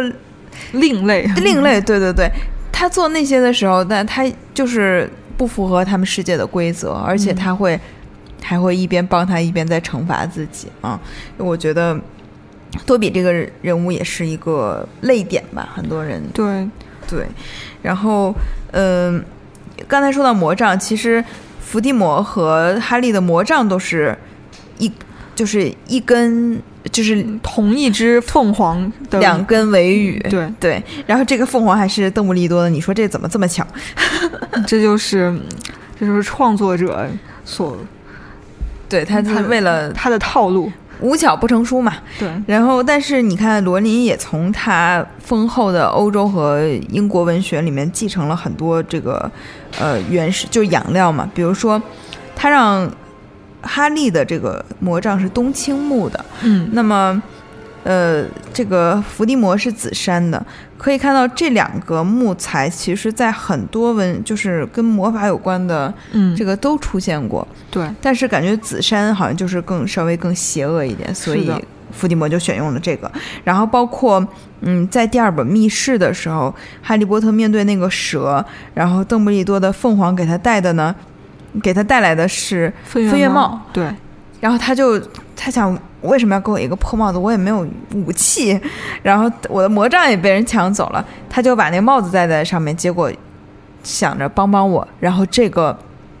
剑就出现了。嗯，这个剑其实这个拔剑的这个还是很像那个时钟剑哈，就是亚瑟王的那个对，传大家会有这种联想。对，呃，包括我们刚才说魂器，可能也有魔界的影子，不管他有没有写。你说之前那个维基百科是写了罗罗琳，就是说自己受影响的那些作品是吧？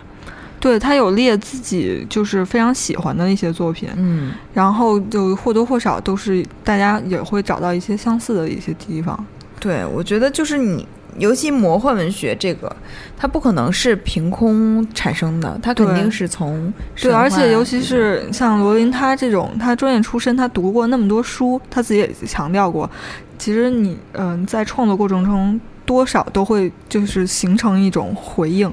然后。他可能也是自己有时候可能不自知的一种会用到一这其中的东西，但实际上你都是能够找到原型的，对找到是吧？嗯嗯，反而且现在罗琳还在继续写他这个《神奇动物在哪里》这个系列，它应该是几部曲？五部曲好像是对当时说的是五部，五部曲。呃，他在从纽特这个人物来讲，就是史就是哈利波特史前的那些事，对，就是在大概一九二零年左右。对，嗯，而且里面就有年轻的邓布利多，然后他跟那个格格林林德沃的的一些故事什么的，那个我觉得他是有意的在创造他的魔法世界，因为确实 罗琳也尝试过写别的，就是不是很成功，或者说很不成功。嗯，对，包括其实偶发空缺他后来写的那本书，嗯呃，他当时是以他自己自己的名字出的，然后所以还比较受关注。后来他以一个退退伍的退役的军人，然后写出两嗯几本儿那悬悬疑小说哈没有，就是对推理小说，嗯，然后也是卖不动。对，后来他把自己的名字亮出来了，然后又开始大家又开始去看。对，所以我觉得他后来发现可能自己。嗯，我觉得怎么说呢，就是还是就写写《哈利波特》吧，啊、对，但是我觉得偶发空缺它，嗯，就是说题外话，偶发空缺这个实际上涉及到了一个，呃，英国中产阶级的一个故事，然后包括也包括边缘的群体。我觉得他应该是从写《哈利波特》这个写七本小说之后，他可能是在这个过程中他自己，我觉得是有一些感触，所以他。因为《哈利波特》也有影射现实的地方，也有很多边缘群体。我觉得他就是应该是受到了这些影响，然后他自己又写了一个现实主义的一个小说。嗯，像那个美国有一个特别著名的文学评论家叫哈罗德·布鲁姆，嗯，他其实就批评过《哈利波特》，就是说，大概意思我们现在都看这种文学，我们还怎么看那些真正的文学？就他很对《哈利波特》非常的不满，但是。就是我很喜欢哈罗德·布鲁姆，但是我也很喜欢《哈利波特》。呃，不过其实可以看出来，罗琳相当于他继承了很多，但是刚才我们也在聊，感觉很难把《哈利波特》这个开创下去。就是嗯，比如说《魔戒》，《魔戒》它就是嗯，托尔金他也有一个自己庞大的这个魔法体系，嗯而且在他去世之后，他现在他的儿子在呃基金会什么的在整理他的这些原来的作品，一步一步的出版。你会发现他对他的这个魔法世界的构建非常的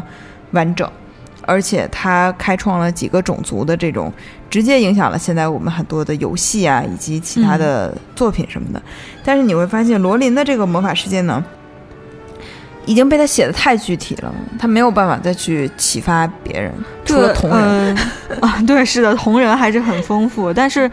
有一部分原因是，不管是魔戒还是冰火，其实他们都是再造一个世界观。对对对，嗯，重重新另起大陆，另起炉灶。在嗯虽然，嗯，冰火说跟玫瑰战争也是有联系的，这些但是罗琳是指他实际上是在现实生活基础上开辟了一个小世界，它是跟现实生活紧密联系的，所以大家可能就可能在这个方面可能觉得可能会有一定的局限性。对，这可能就是呃流行文学的一个非常。嗯，你说好也好，说不好也好的一个方面吧，因为它跟现实生活联系的非常紧密，所以你很容易进入到它那个世界里。比如说，它里面讲到那个呃，罗恩闹过几次笑话哈，他嗯给哈利打电话，他不知道该怎么用，嗯，他就一直喊，嗯，因为他觉得这不可能。就我觉得魔法世界人其实他的那个生活状态还是在那个工业革命之前的那个，落后的，其实。对，因为他们用魔法弥补了这些，那么他就觉得这个电话不可能让他的话听清楚，他他就拼命的喊。对是的，还有还有那个邮票，对对对，他妈妈把邮票贴满满一个信封，然后留一小块写地址，因为他不知道该贴多少。对等等等等，这些就是因为他跟你的生活太紧密了，他就是打破了你的常规，所以你马上就能理解到他为什么好笑。嗯但是你看《魔戒》，它整个就是一个架空的历史观，你他跟你的生活可能一点联系都没有，你无法，就是它的门槛其实会稍微高一些。对是，嗯，这就是一个，所以我们还是期待他把这个魔法这个这个叫神奇动物这个写下去哈。对因为有很，因为它其实就像我们刚才说的，它它虽然七本书写完，但实际上这个魔法世界它并没有完全展示完全。对啊，他连哈利的博那个职位都就是工作都没写，他。这些都是通过后来波特莫尔或者是他自己在一些采访啊，都是慢慢一点一点透露出来的，对然后大家一点点弥补这个故事呃缺失的部分。我的朋友就说早干嘛来着？就嗯其实、但是我觉得，嗯另一点就是，呃，他其实他现在，我觉得他可，我觉得罗琳可能有有自己的某种坚持，因为他后面像这个舞台剧的形式，然后还有《神奇动物在哪里》是以电影的形式，他没有选择再去写书，嗯再去出书、出后传或者前传。其实大家觉得你不出后传、出前传是可以接受，嗯，对，因为就是很多，因为他很多人的故事都没有没有哎但是话也不要。说死，等他没钱的时候呢。对，但觉得《哈利波特》，哈利波特暂时还是不会让他缺钱。啊，因为哈利波特就刚才说他没写的职业这事儿呢，是我耿耿于怀的，因为你最后你送孩子上上那个什么开学啊，你一开始就写啊，比如说哈利波特三十那时候已经三十几岁了，三十六吧，嗯，然后是奥罗或者是什么，或者可以跟通过别人打招呼什么的说啊，你这个部里什么聊一聊啊，他可能觉得没那么重要。所以这个就是通过 Pottermore 他们几个人都做什么职业啊？嗯，我记得那个嗯哈利是哈利应该是奥奥罗然后嗯，赫敏应该在魔法部里头，哦然后罗恩，罗恩有点不记得了，但我觉得基尼应该是在那个球队里头了。哦，打球了是吧？嗯，然后呃，呃比较明确就是还还有就是纳威他最后当了老师，对他从事草药课的老师对是吧？对。哦，我想起来，罗恩好像那个是应该是跟他他他哥哥一起继续开那个呃花店，魔法就是叫什么韦斯莱，兄弟韦斯莱兄弟叫玩笑商店嘛。对对对对，哦，那还挺适合罗恩的。对，我记得有一个有一个呃粉丝大概写的脑脑洞吧，就是说因为弗雷德已经去世了，然后所以罗恩在某种程度上他跟嗯、他跟乔乔治治在一起，然后他可能试图是有把自己变得或就是呃塑造会更像弗弗雷德一点，然后来嗯弥补这种缺失。但罗琳在塑造这个韦斯莱家几个孩子的时候，他其实区分了体型哎，比尔就是是那种细瘦高型，比尔波西。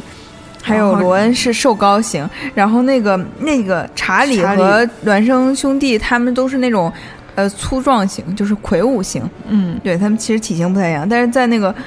电影里面他们都是那个瘦瘦的，然后对，是的。对，但电影里头查理一直没有出现过，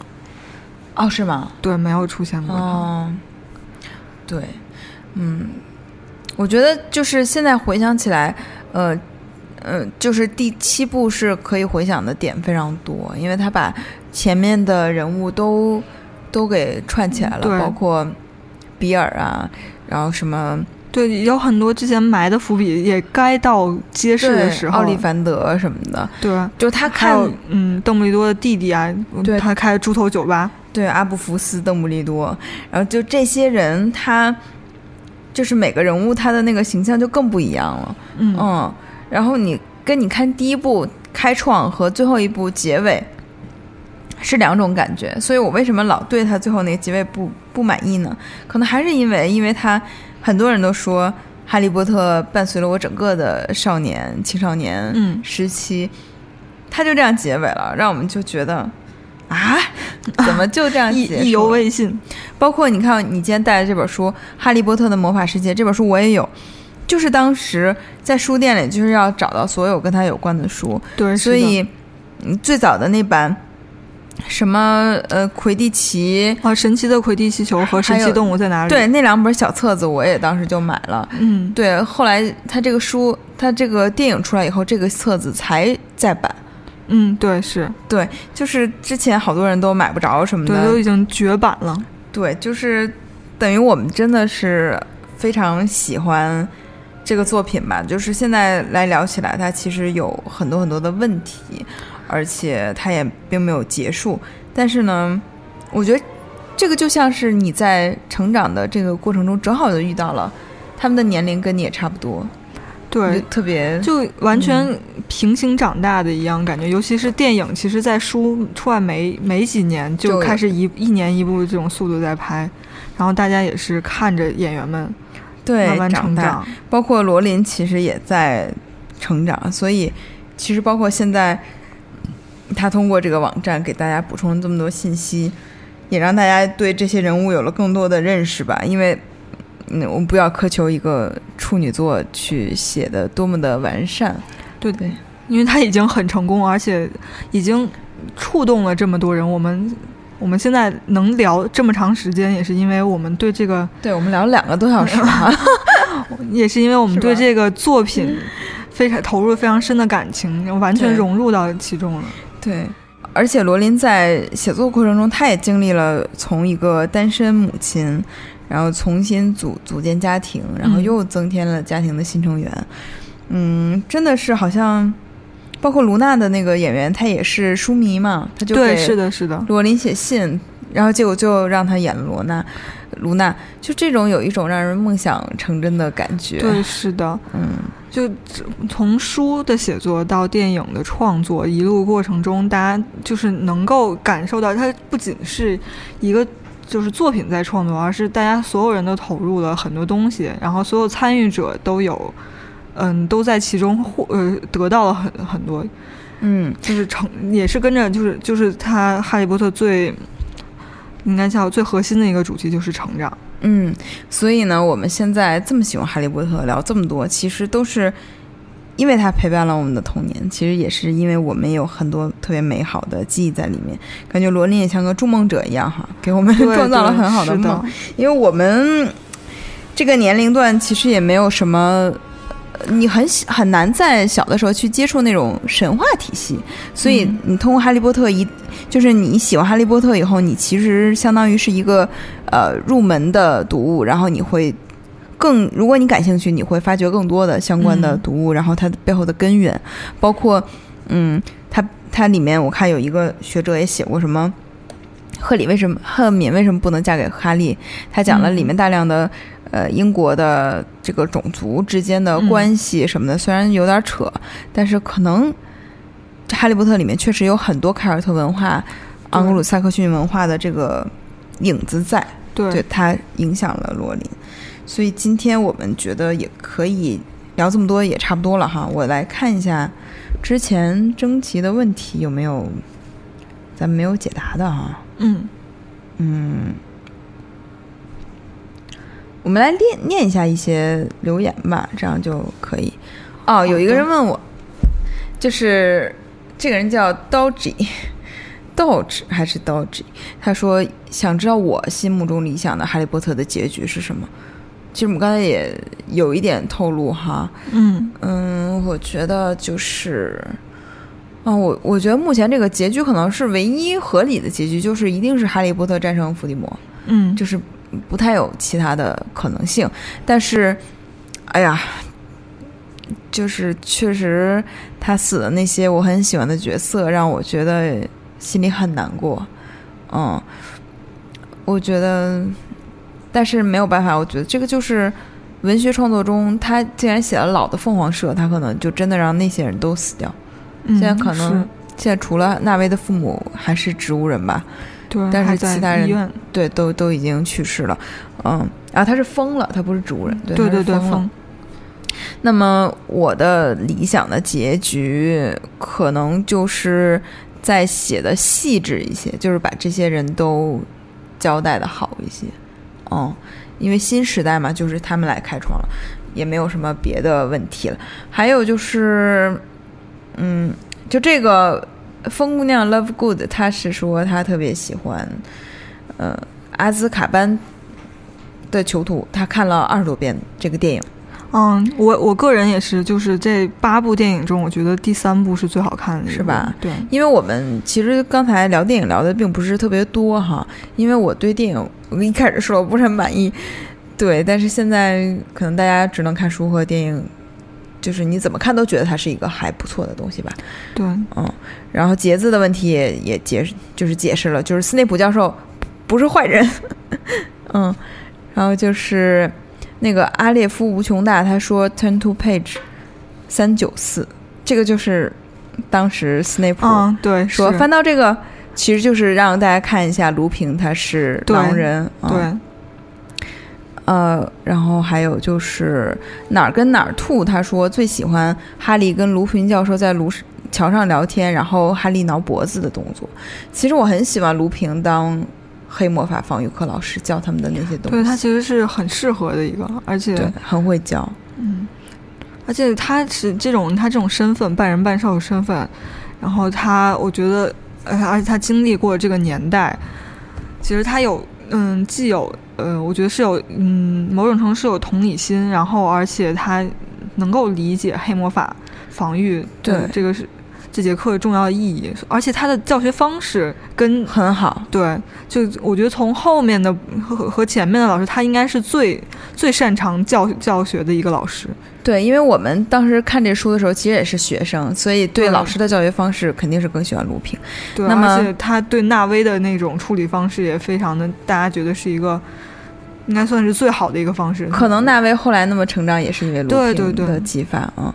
然后就是他还说了一句，哪个哪兔还说那个叔最喜欢凤凰社，因为当时在考巫术考级，就是 O W L S，、嗯，然后说那个天天在公共休息室写作业，然后他觉得哎，说到这个，就是 O W L S，他们不是有一个普通的等级考试，还有个中级的等级考试。N 试。T E W 呃 N 嗯。什么那个，对，然后它其实这个缩写，这个 O W L S 是呃猫头鹰，嗯然后它那个终极的好像是蟾蜍吧，还是什么？是另外一个生物，其实都是跟魔法相关。其实这也是哦那个罗琳他自己的一个藏对藏的一个小彩蛋。对，然后那个呃，反正就是大家都说了一下他喜欢什么，然后那个 Love Good 还说他最喜欢哈利骑着巴克比克飞过近，就是飞过嗯湖的那一对，其实他们说的这些好多片段都是。五十个经典瞬间是吧？对，没有，就好多都是那个第三部里头的镜头，啊对对对对对，所以嗯我觉得第三部其实就是刚我刚才也说，就是因为它跟前两部是一个非常应该工整的一个儿童冒险片电影的那种，但是它第三部一下就是它有一点黑暗的元素已经加进来了。好吧，被你安利的我可能也会再重新看一下。对，因为我是也是第三部看的是最多的一吧？然后那个蛋说：“他说，哎呦，哈利波特可是我的全部青春期。初中在学校对面小书店买的第一本是《密室不是魔法师》，一直到大学才出完所有。呃，初中追妹子全靠哈利波特周边产品，哈哈哈哈哈！我就想到那个第五部的时候，因为我当时没有钱买书，就因为在上高三，然后我妈没有给我钱，我就借的同学的书，然后那时候要抓紧时间看完，所以那其实那有一天国家队篮球队来我们学校了。我都没有跟着同学去追看姚明啊什么他们，我就在那个楼道里一直在看这个凤凰社啊，这也是一个比较有趣的记忆。对，大家应该都有这种疯狂追，比较追追看书的这种经历，嗯，因为然后你看来福他就说，他说不知道之前有没有讨论过喜欢的人物，我不喜欢哈利波特本人，觉得他是个挺阴郁、小心眼儿的孩子。就是你可能你说的那段，他说他特别喜欢老凤凰社那些人，特别江湖义气。然后比如说有喜欢双胞胎和教父的呀，等等等等，嗯，这都是人气比较高的角色。对。然后我们这个正南啊，正南。他上次来参加我们活动的时候，带着他的女儿，他说他是从大一开始看，追了十年，最好的年华，最好最美好的记忆，现在经常重温。他喜欢斯内普教授，忍辱负重；喜欢多比，知恩知恩图报；喜欢小天狼星，有他陪伴哈利，哈利会更幸福；喜欢罗恩，搞笑。然后他喜欢的顺序是三一四五六七二，嗯，然后基本上就是这样了。后面大家都在聊这些回忆什么的，反正就是，我觉得今天已经聊了很多了，我觉得可以就结束。那么，呃其实《哈利波特》第一部已经出了二十年了哈，对，是的。现在也不是一个特别热的热点。我看那些做的很好的《哈利波特》的公众号的关注，就是远远低于现在比较热的那些作品。对，是的。但是呢，但嗯，他现在还在，就是呃，英国那边的出版社还在每现在还在每年出一本那个全绘本的《哈利波特》哦对，现在应该是出到第三本了。全绘本就绘画是吗？对，它是文字，然后再加上大篇幅的绘画。哦，那对那个很厚啊。嗯，应该吧对，我看制作还是挺精美的。我觉得，我希望，嗯我个人是想等它出完之后再收一套。哦，大家可以关注一下这个，包括那个，因为我我在豆瓣阅读工作，所以如果大家感兴趣，可以在豆瓣阅读上对，它应该它电子它现在书。它现在有那个中文译文版了，前两部应该。哦好，那非常感谢警戒今天到来跟我一块儿分享。其实这是我的一个私货，就我一直想录《哈利波特》的节目，感谢你帮我实现这个愿望。嗯，嗯，同样也谢谢你，我已经很久感觉很久没有这么长时间去聊《哈利波特》了，嗯。也是有算回忆童年吧。对，是，反正时间今天我们真是录了可能夜话有史以来最长的一期节目，嗯，但是说这么多呢，还是有没说到的，所以就是欢迎大家在各个平台上给我们留言，呃，在荔枝 FM、在新浪微博等等等等，我们都可以看到，包括在群里给我们留言。然后我希望跟更多的朋友分享，就是关于哈利波特的一些感受吧。啊，嗯那今天就到这里，感谢，拜拜。拜拜。